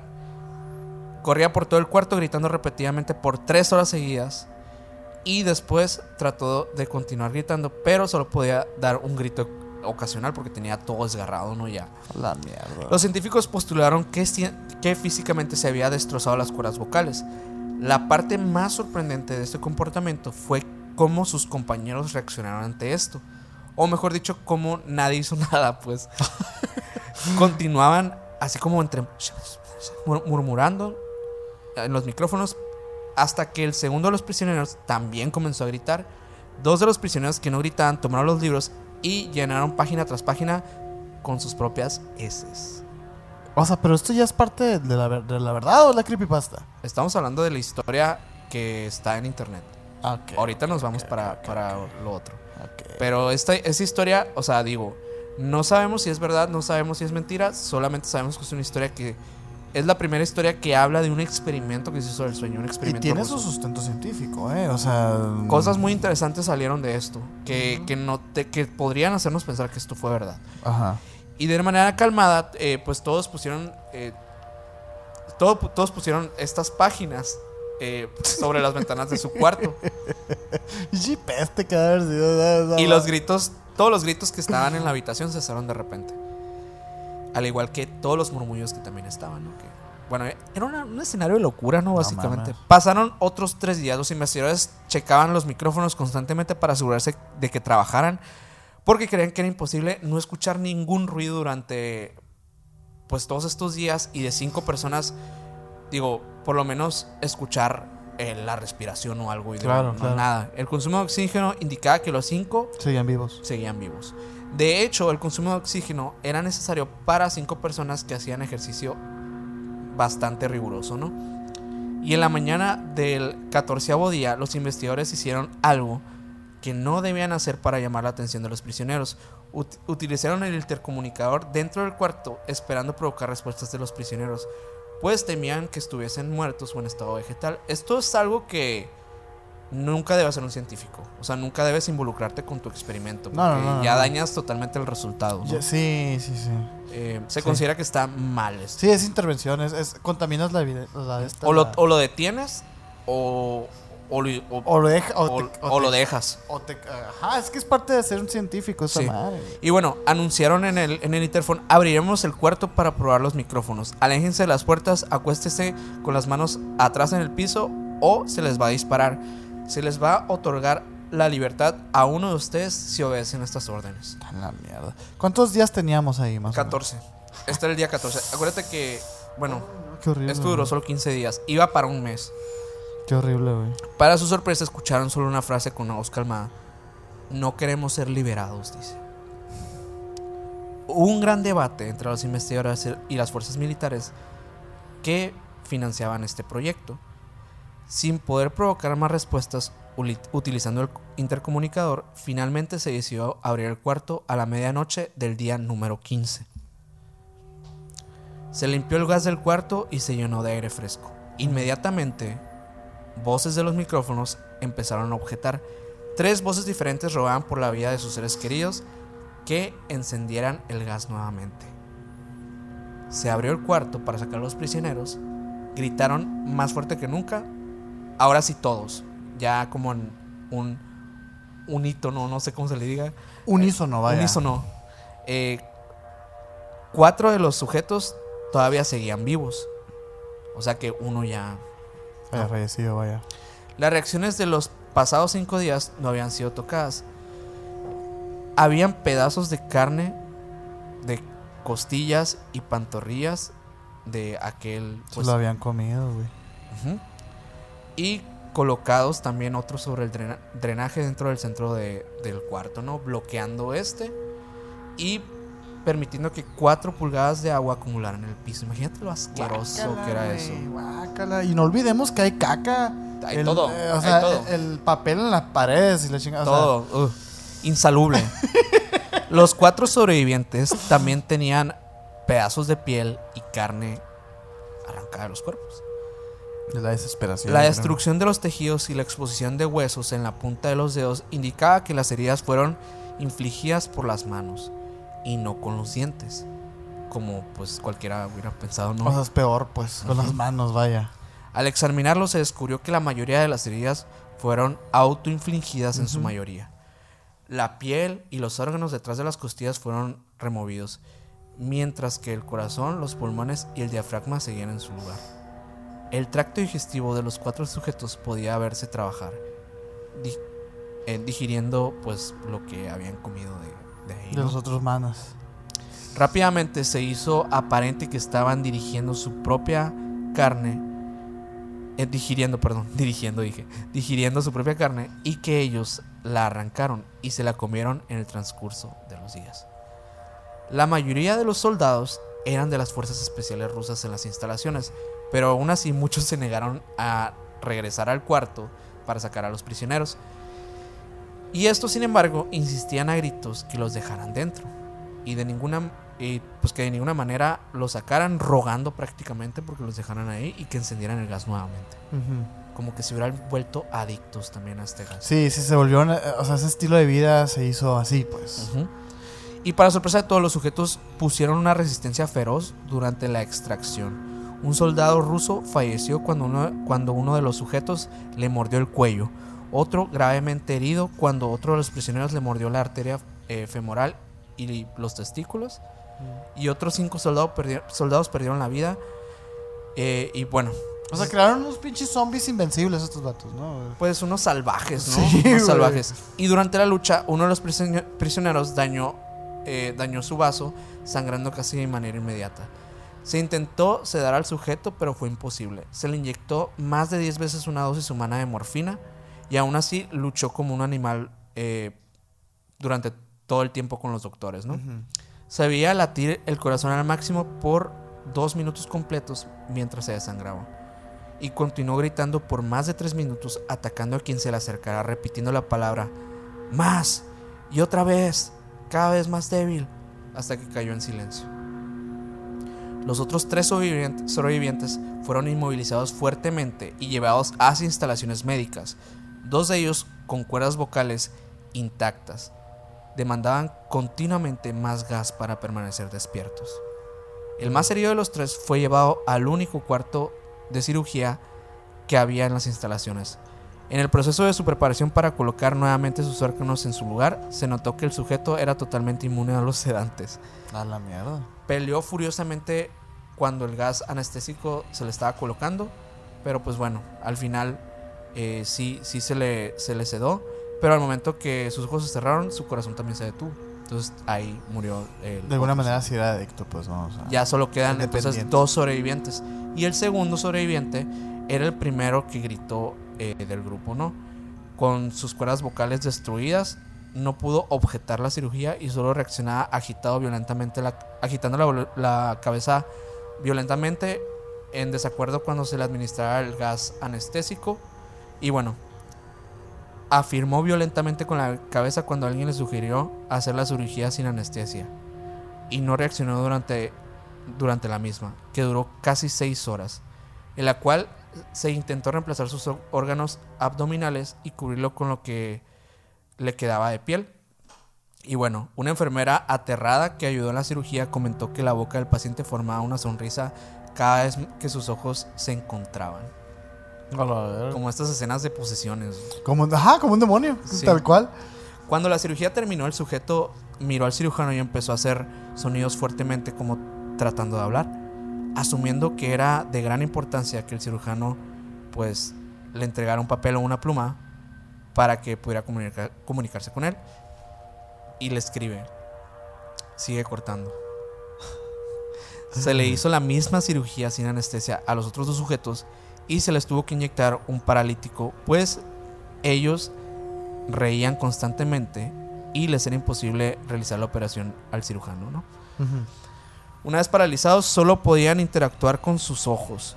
En el momento que pudieron hablar nuevamente, exigieron una vez más el gas estimulante y los investigadores trataron de averiguar por qué se lastimaron de esa forma a sí mismos porque, y por qué querían el gas nuevamente.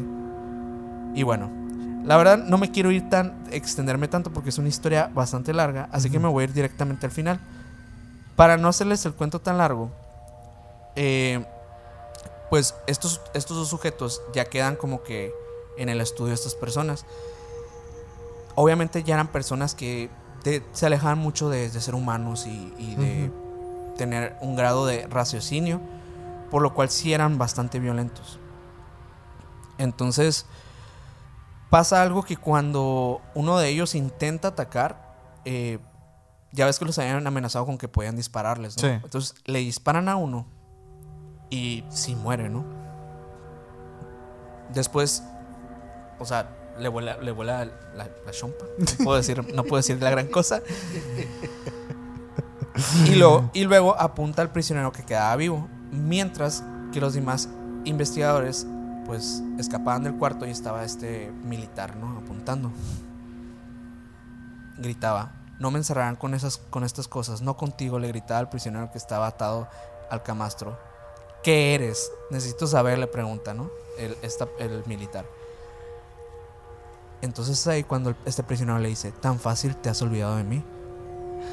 El prisionero preguntó y luego dice, somos ustedes. Somos la locura que está encerrada en todos ustedes, rogando por la libertad en cada momento de tu vida, desde lo más profundo de tu mente animal. Somos aquello de lo que te escondes en tu cama todas las noches. Somos lo que duermes y silencias y paralizas cuando te vas a tu cielo nocturno, donde no te podemos alcanzar. El investigador hizo una pausa y apuntó al corazón del prisionero y fue cuando disparó. Y bueno, al final, eh, pues este... Me imagino solo de que, ah, no mames, detrás. al final le, le dice que hay unas palabras que dice casi tan libre. Es como, como cierra esa historia. Ok. Y bueno, eso es básicamente lo que cuenta la historia del experimento ruso del sueño, ¿no? Que habla de estas criaturas que están como que en los sueños y que de cierta forma las neutralizamos y de alguna manera en este, en este experimento fueron liberadas a través de, pues de no dejar, no dejar dormir a, a, estos sujetos, ¿no? Pero bueno, el caso real del experimento ruso no se acerca mucho a eso. No. Pero sí se va muy, muy por el estilo en el sentido de que una persona así se sometió a bastante tiempo haciendo eso. El caso del estadounidense Randy Gardner tiene el récord documentado científicamente del ser el ser humano que ha durado más tiempo despierto sin ningún tipo de estimulantes. ¿Y, es un zombie indestructible ruso? No, pero mira, ahí te va. Eh, en 1964, con 17 años de edad y estudiante del Instituto de Alta en San Diego, California, Garner se quedó despierto durante 264 horas, que eso serían 11 días. Mierda. Rompiendo el récord anterior que habían sido 260 horas. Por 4 horas nada más. Eh, pues que este fue de eh, Tom Rounds, que es de Honolulu. Otro, vato, ¿no? Eh, y bueno, esto pues básicamente ya había traído la atención pues en varios neurocientíficos que vieron pues la posibilidad, la posibilidad de estudiar la evolución de la salud de una persona que pasa varios días en privación del sueño. Yo lo estoy escuchando ahorita que me estás diciendo, güey. Yo, yo quiero saber qué le pasó a ese vato, eh. O sea, sí, porque está, es 11 días es un chorro de Sí, hasta el momento, pues no se habían podido hacer ningún tipo de estudio similar.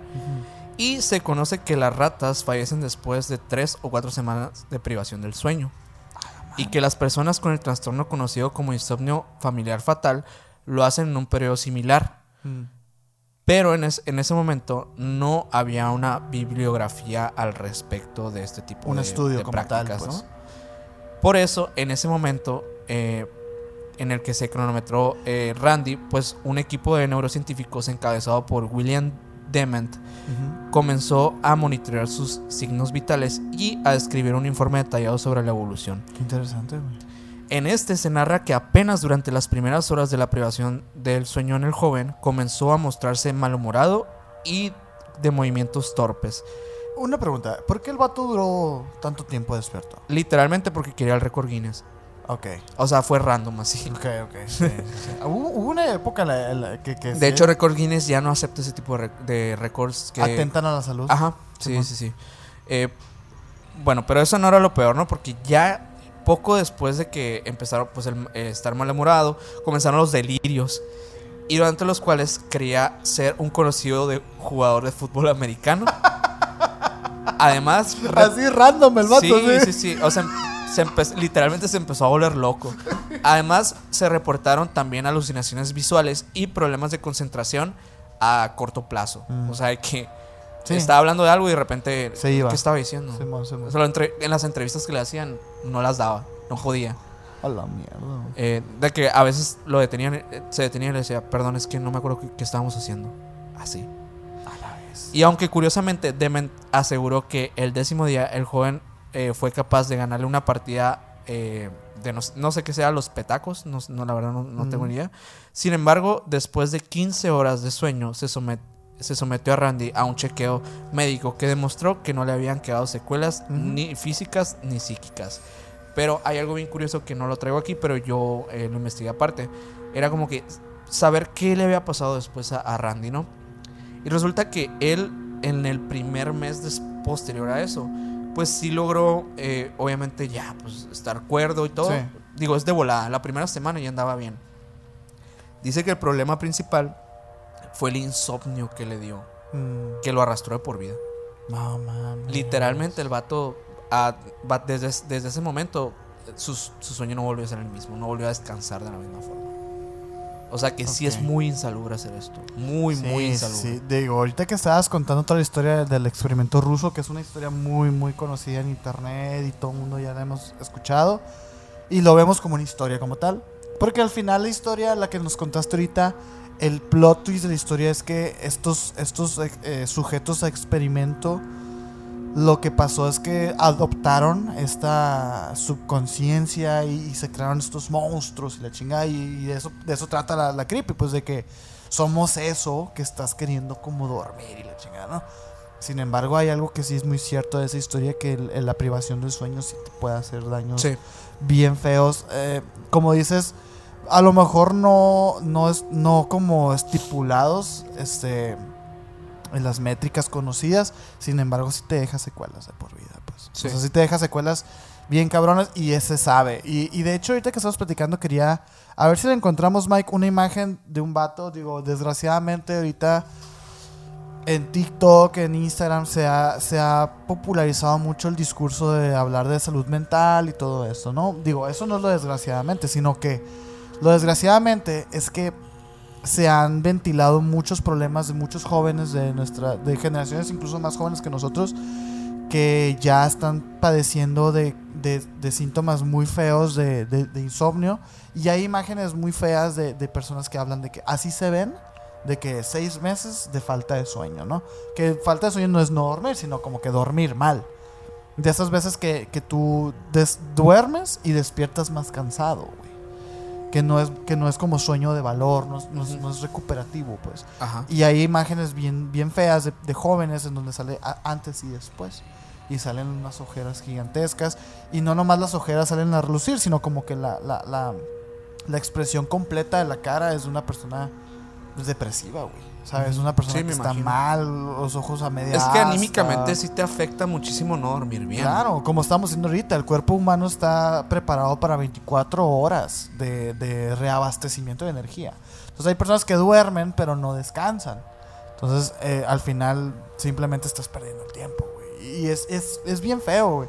Y sí me gustaría, ojalá que le hayamos encontrado la imagen, pero eh, yo una vez vi esa imagen y, y sí me quedé como que, wow, qué, qué feo, porque no sé, eh, es, es bien triste porque de repente en tu vida diaria ves a personas que traen ese tipo de rasgos y dices, a la madre, esta persona no está durmiendo bien, güey. Y, y- y se nota. Y como Sí. dices tú, los primeros síntomas es malhumorado, eh, no puedes concentrarte, no puedes entablar una conversación. Ya con vienen alguien. otros, otras cosillas también que se reflejan en, en- Incluso lo ves en el brillo del- de los ojos de la persona. Sí, sí, eh, lo es ves en la piel, lo ves en el cabello, lo ves en, en- en los Sí. dientes, en todas partes se puede alcanzar a notar cuando alguien realmente no está teniendo un descanso. Y, y sí es, es, como lo vimos ahorita, mortal. O sea, Es mortal, es mortal. No, digo, no sé si haya casos registrados de personas que hayan muerto precisamente de esto, pero está feo. ¿tú, tú habías escuchado de, de algo que se llama el fenómeno del sonambulismo homicida. Fíjate que en varios, en varios casos de, de la historia se ha visto diversas personas que han justificado sus crímenes eh, Debido al sonambulismo. debido al sonambulismo. Ah, está muy ojón. Fíjate, eh, el sonambulismo ocurre durante el sueño de las ondas lentas. La etapa más profunda del sueño, o sea, eh, no, no la REM, ¿no? Todavía más profundo. Más profunda. Mientras que hay otras eh, parasomnias que ocurren durante pues, el REM. Pues esta no es así. Es causada por un evento fisiológico inapropiado en el que el cerebro intenta salir de, de esta onda lenta e indirectamente e, e ir directamente a despertarse, ¿no? Perdón. Y en el sueño normal el cerebro no hace la transición desde las etapas 1 o 2 del sueño. Pero casi nunca desde pues esta que es la, la onda lenta. Como resultado, el, ce- el cerebro como que se atasca entre el sueño y un estado de vigilia, muy similar a la parálisis del sueño. Ajá. En el caso de una, ahorita voy a mencionar este caso de, de que una persona que se llama Kenneth Parks, su electroencefalograma mostró una anomalía en el cerebro que trató de despertar en, la, en, en esta etapa de, de la onda lenta eh, de 10 a 20 veces por la noche. Se desconoce por qué algunas personas cometen este tipo de actos eh, durante el sonambulismo, pero parece razonable suponer que se puede cumplir por muchas condiciones. Y bueno, en el caso de Kenneth Parks, eh, pues estaba planean- planeando ir a la residencia de sus suegros al siguiente, al día siguiente. Estaba estresado y deprimido por sus problemas maritales y financieros. Y sido privado del sueño porque no pudo dormir la noche anterior. Y ahí te va lo que pasó con Kenneth Parks, ¿no? Lo que, lo que es en sí el caso. En 1987, Kenneth Parks era un canadiense casado de 23 años con una hija de 5 meses. Tenía una relación muy cercana a los suegros, eh, con, la suegra- con su suegra de 42 años, Barbara Ann Woods, refiriéndose a él como el- su gentil gigante. Es una persona que realmente no era problemática ni nada. El verano anterior ah, a los controvertidos eventos desarrolló un problema de juego y cayó en profundos problemas financieros. Para cubrir sus pérdidas tomó fondos de los ahorros familiares y luego comenzó a malversar en el trabajo. Finalmente, en marzo de 1987, se descubrieron sus acciones y fue despedido de su trabajo. El 20 de mayo asistió a su primera reunión de jugadores anónimos. Hizo planes para contarle a su abuela el sábado siguiente, que era el 23 de mayo, y sus suegros y a sus suegros el 24 de mayo. O sea, ya estaba nada de contarles sobre sus problemas de, de juego y sus dificultades financieras. Temprano en la mañana del 24 de mayo de 1987, Kenneth Parks condujo 20 kilómetros desde eh, Pickering, Ontario, hasta la casa de sus suegros en Scarborough, Ontario también. Entró a su casa con una llave que le habían dado previamente y utilizó una llanta para golpear a su suegra hasta quitarle la vida. Luego se volvió contra su suegro tratando de estrangularlo pues hasta fallecerlo, ¿no? Pero el hombre logró sobrevivir al ataque. Regresó a su automóvil y a pesar de estar cubierto de, de, obviamente de todo, de todo lo que La hizo, sangre y todo. Ajá.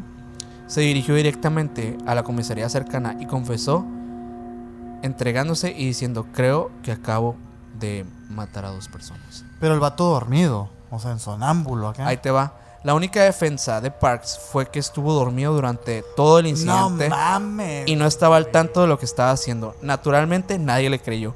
Incluso los, especiali- Sí. Incluso los especialistas del sueño se mostraron extremadamente escépticos. Wow. Sin embargo, después de una cuidadosa investigación, los especialistas no pudieron encontrar otra explicación.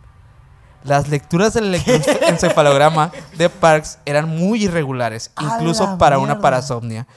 Esto, combinado con el hecho de que no había un motivo y que fue sorprenden- sorprenden- sorprendentemente consistente en sus historias durante eh, las siete entrevistas que se le hicieron, pues todos los eventos encajaban perfectamente en la propuesta que había dado. La explicación y que no hay forma de falsificar los resultados del e- electroencefalograma, eh, pues llevó al jurado a absolver a Parks del asesinato de estas dos personas. Y el vato salió libre. ¡Wow! güey.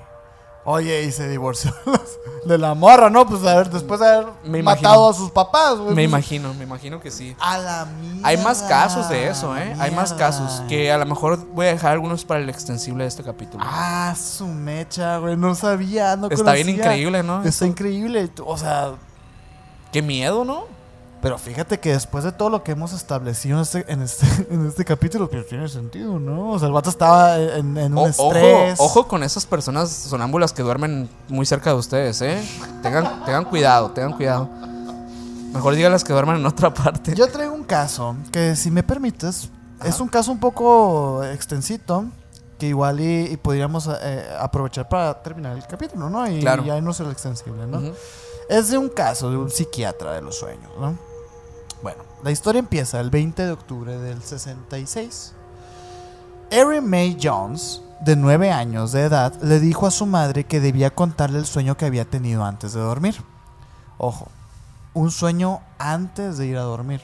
Ya lo hemos platicado ahorita, ¿cómo lo mencionaste ahorita? Este fenómeno que es el sueño antes del REM, ¿no? Este, Eh, el, sueño antes del REM. eh, que ahorita lo mencionabas, pero bueno, ah, el de que es la onda. la- o no. Ah, no sé qué. Tiene un nombre medio, medio acá. Ah, ok, no, no. Ese, Ok. ese. Ahí es donde tuvo este sueño que le dice. Que la mamá le dice, mejor cuéntamelo mañana, le dice. Ajá, Que es tarde. Indicó su progenitora, su mamá, ¿no? ajá. Y le dice, no, mamá, es importante. Insistió ella. Hipnagógicos. Hipnagógico. En este sueño hipnagógico, Ajá. esta niña tuvo este sueño y que le quiso decir a su mamá y la mamá le decía, no, no, no, vamos tarde. Y la hija insistió y le dijo, he soñado que cuando iba a la escuela ya no estaba. Ok. Algo negro le había caído encima, le dice la niña. Ok. Obviamente esto no, no levantó ninguna sospecha ni nada. Sin embargo, al día siguiente, la niña asistió al colegio, todo normal, situado en Aberfan, pueblo de minas de carbón de Gales del Sur, allá en, en- en Reino Unido y todo, ¿no? Ajá. Resulta que, güey, resulta que ese día, medio millar de toneladas de carbón se derrumbaron sobre el pueblo, causando la muerte de la propia Erin, de la niña esta, y 139 personas más, casi todos niños. ¿Por qué? Porque esta mina de carbón se desplomó en el pueblo y cayó en la escuela y todos los morritos murieron. Dentro de ellos esta niña que un día antes le había dicho que a su mamá, pues que algo negro había caído en la escuela y ya no estaba en la escuela, ¿no? Ok. Esto llamó la atención del, del psiquiatra John Barker, que fue uno de tantos que asistieron a observar la tragedia al día siguiente. Dice que la, la experiencia le hizo enfermar, güey, que explicaría después. Los padres que habían perdido a sus hijos estaban parados en la calle. Parecían aturdidos y desesperados y muchos seguían llorando, güey. Ante una tragedia semejante las reacciones eran normales, ¿no? Que los papás estuvieran ahí. Pero resulta, güey, que lo más curioso fue que como el psiquiatra fue descu- eh, descubriendo a lo largo de lo- de los días posteriores, cientos de personas que habían eh, vaticinado el suceso, pero nadie lo había creído realmente. Eh, esta nota usa este verbo que es vaticinado, que es como haber predicho, ¿no? O sea, haber previsto, el vaticinado, este, este hecho. O sea, estaban llorando y todo, pero el, el psiquiatra descubrió que muchas de esas personas estaban llorando precisamente porque habían previsto eso. Uh, o sea, que había una conexión en los Había sueños. una conexión. Dice que le, este señor eh, se sintió especialmente atraído por un grupo de siete personas cuyas premoniciones iban acompañados de síntomas físicos y mentales. Así como es- estamos diciendo ahorita, los sueños te pueden generar tras- este, eh, Sí, cosas sí. físicas, ¿no?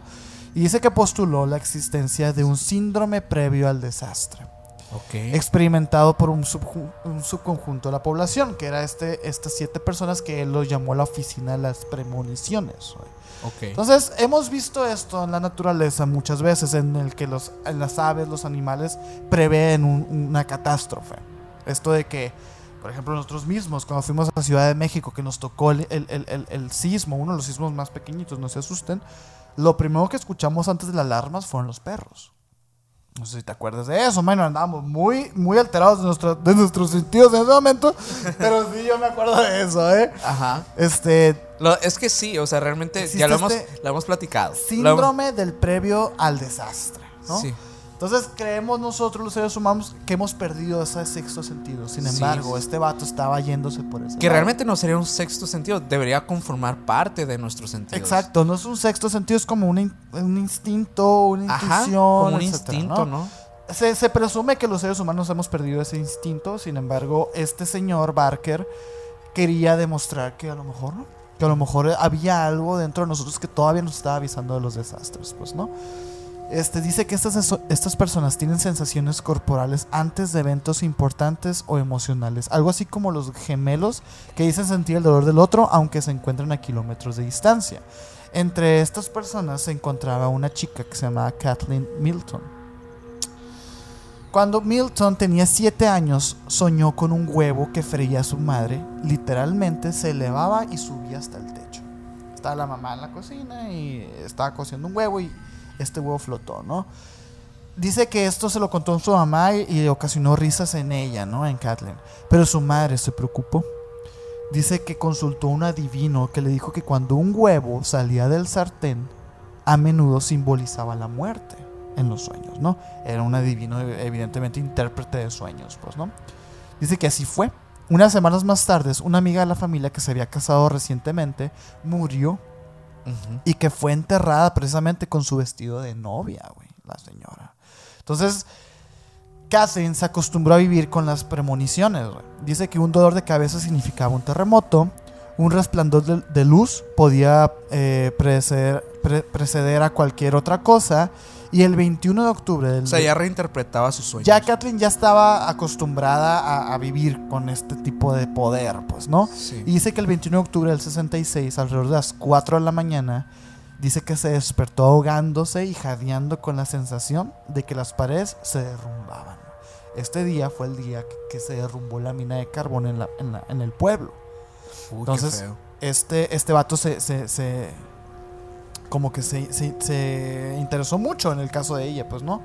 Este, leía regularmente el Evening Standard, por lo que pudo contactar con el psiquiatra, porque no les dije, pero este vato puso una columna en el Evening Standard, que era como un periódico de esa época, en donde, con- donde como que decía, si tú tuviste alguna premonición, tuviste algo así de la catástrofe, llámanos, llámame, quiero estudiar, ¿no? ¿Sabes? Lo veo un poco como en la serie de Dark, que la Ajá. gente como que ya presentía que algo estaba por suceder.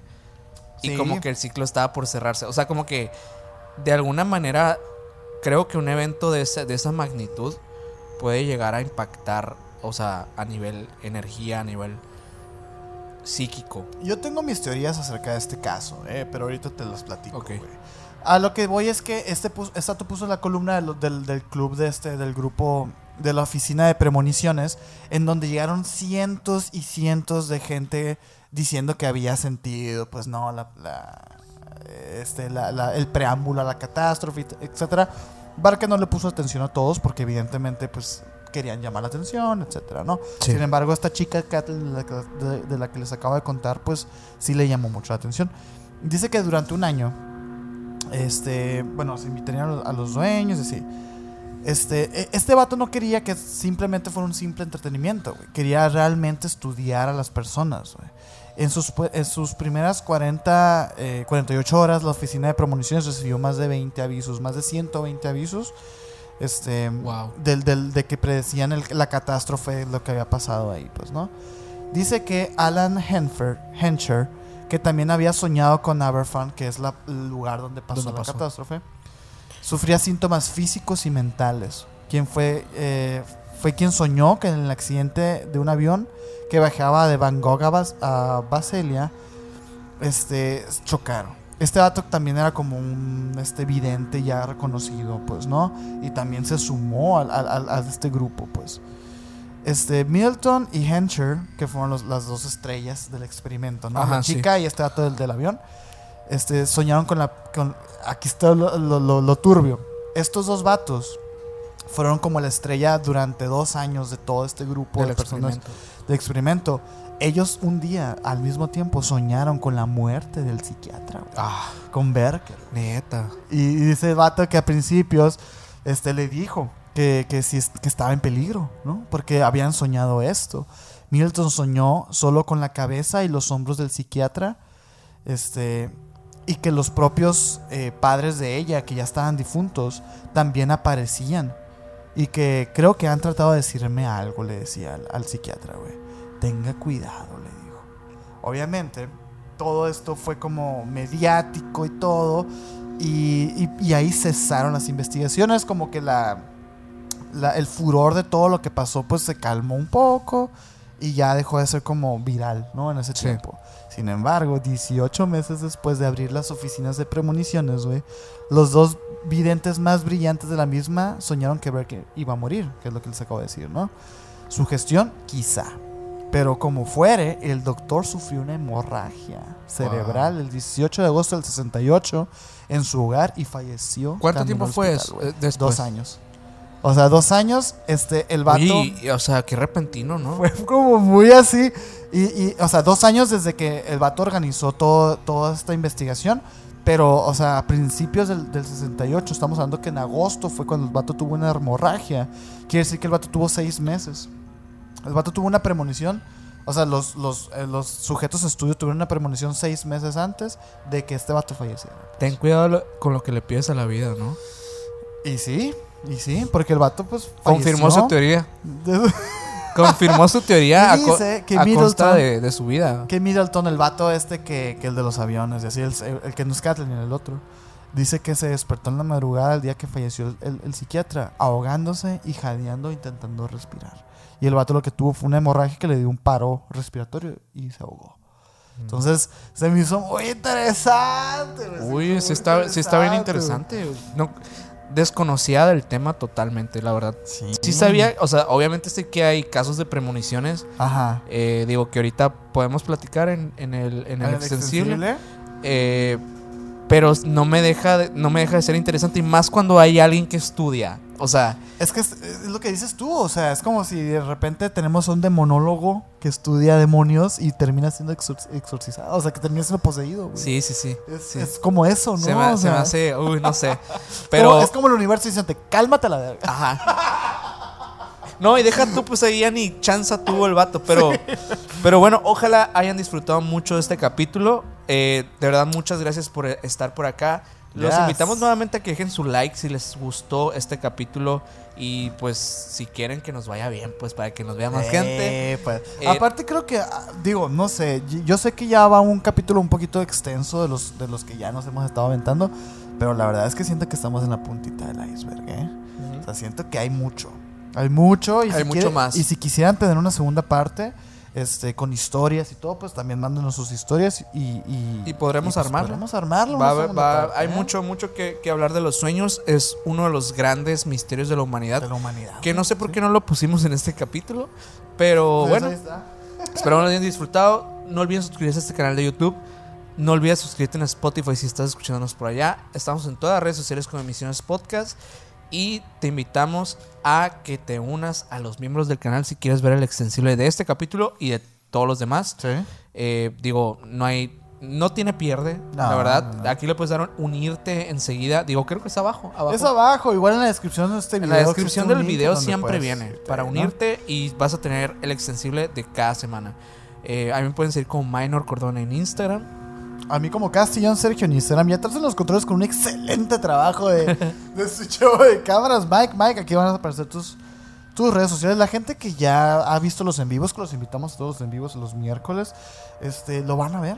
Lo ven porque ahí aparece. Es una platiquita más, más casualona y la verdad es que se la rifa el Mike y, y denle like si les gusta. Denle que- like y síganlo por favor. Eh, ahí pues van a estar apareciendo todo. Y nos vemos a la próxima. Muchas gracias.